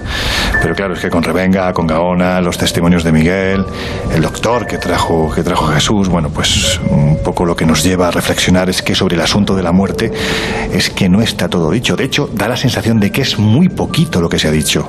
Por lo tanto, es que es un campo de investigación que es evidente que interesa mucho a los profesionales de la medicina, ¿verdad?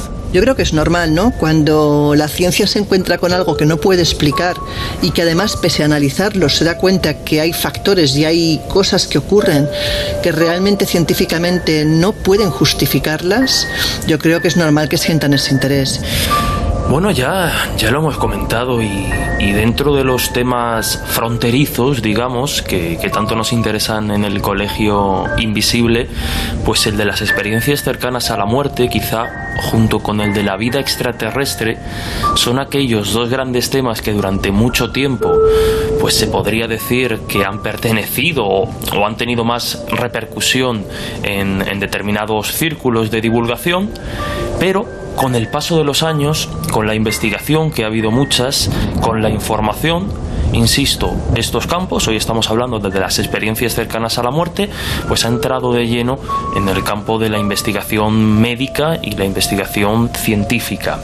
Vamos comprobando además que cada vez son más los interesados y los que no tienen ningún problema en hablar abiertamente de este asunto y reconocer que algo extraño pasa, que no sabemos muy bien qué lo provoca todavía ni a qué atiende, pero ojo, que, estas experiencias suceden y conviene investigarlas. Ejemplos hay varios, incluso en España, el doctor José Miguel Gaona, el doctor Miguel Ángel Pertierra, en fin, a nivel internacional, Pim Van Lommel, Sam Parnia, eh, Raymond Moody como inaugurador, en fin, vemos que hay un interés. Luego son más o menos acertados, pero, pero está claro, es algo que no se puede negar. Y tal y como me comentaba en una ocasión Juanjo Sánchez Oro, querido compañero de este, de este programa y también de, de, La Rosa, las experiencias cercanas a la muerte han, han venido para quedarse. Eh, no es, ya es obvio, ¿no? Pero no es un tema, no es una moda como otros asuntos, sino que ya tiene una base sólida para quedarse y ser, pues es un objeto de estudio más que interesante para, para la ciencia.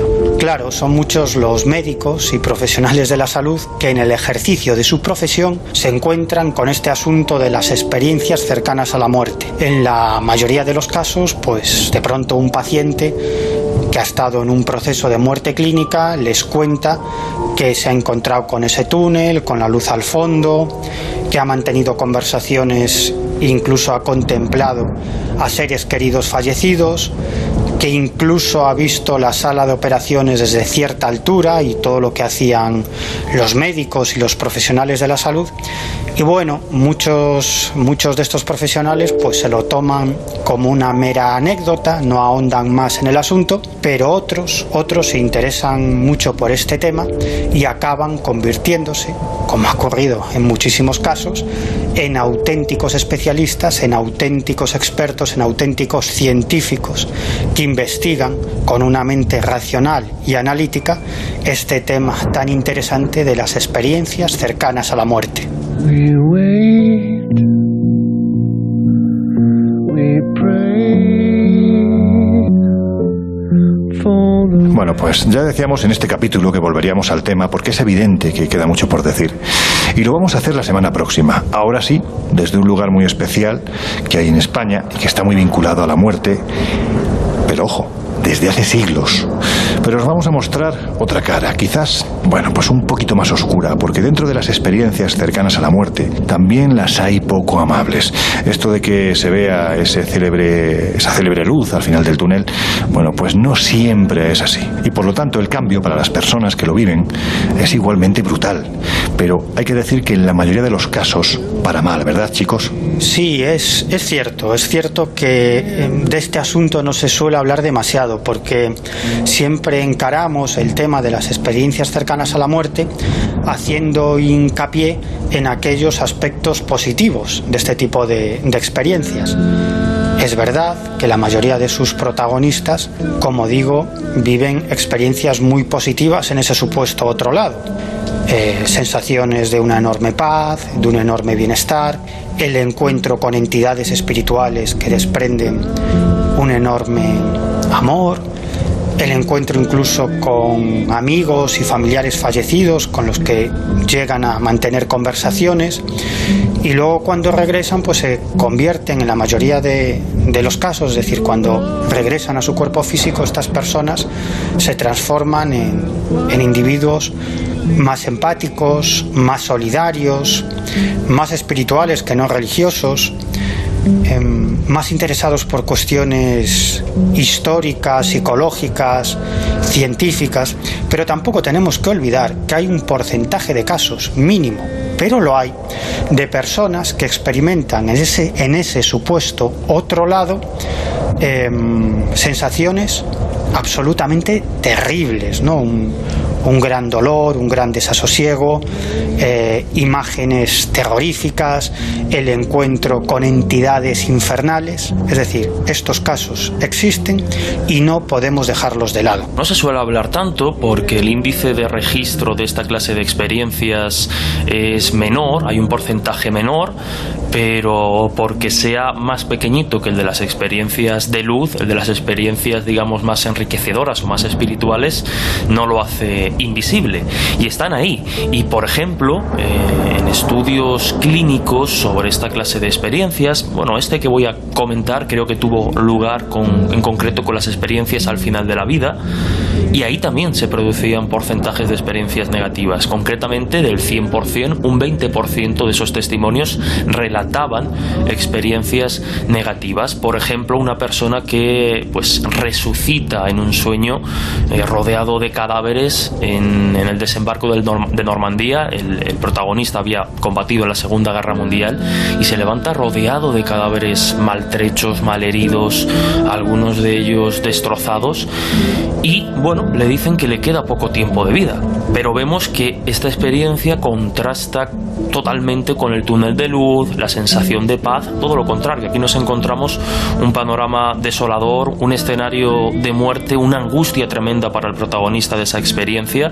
Y bueno, como digo, no son las más, pero también hay experiencias negativas y como bien dices, cambian también la, perspectiva de la persona que las sufre. Bueno, en estos casos que viven esas SCMs tan dramáticas, tan horribles, una, en la mayoría ellos mismos reconocen que tienen razones para haber vivido eso, es decir, saben que no han sido las personas que deberían haber sido en vida. Y dos, a partir de ese momento todos ellos cambian radicalmente su forma de vivir, su forma de entender la vida y su forma de comportarse. Con lo cual igual hasta está bien que hayan vivido esa experiencia para darles esa oportunidad de rectificar. Así que, bueno, mm, ya veremos un poco la gente que opina de estas ECMs, pero realmente son inquietantes.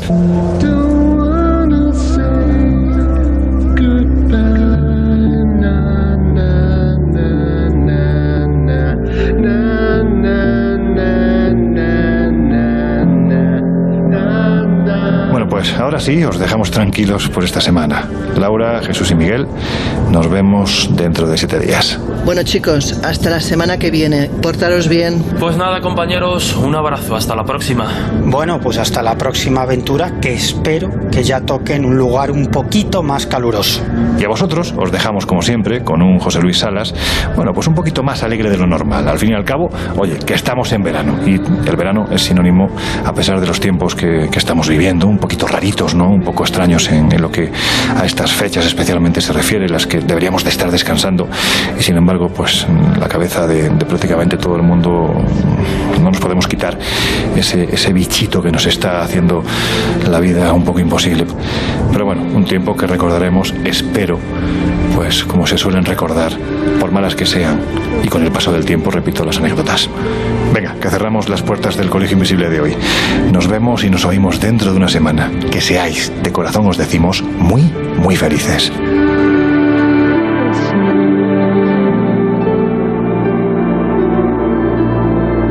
El Colegio Invisible.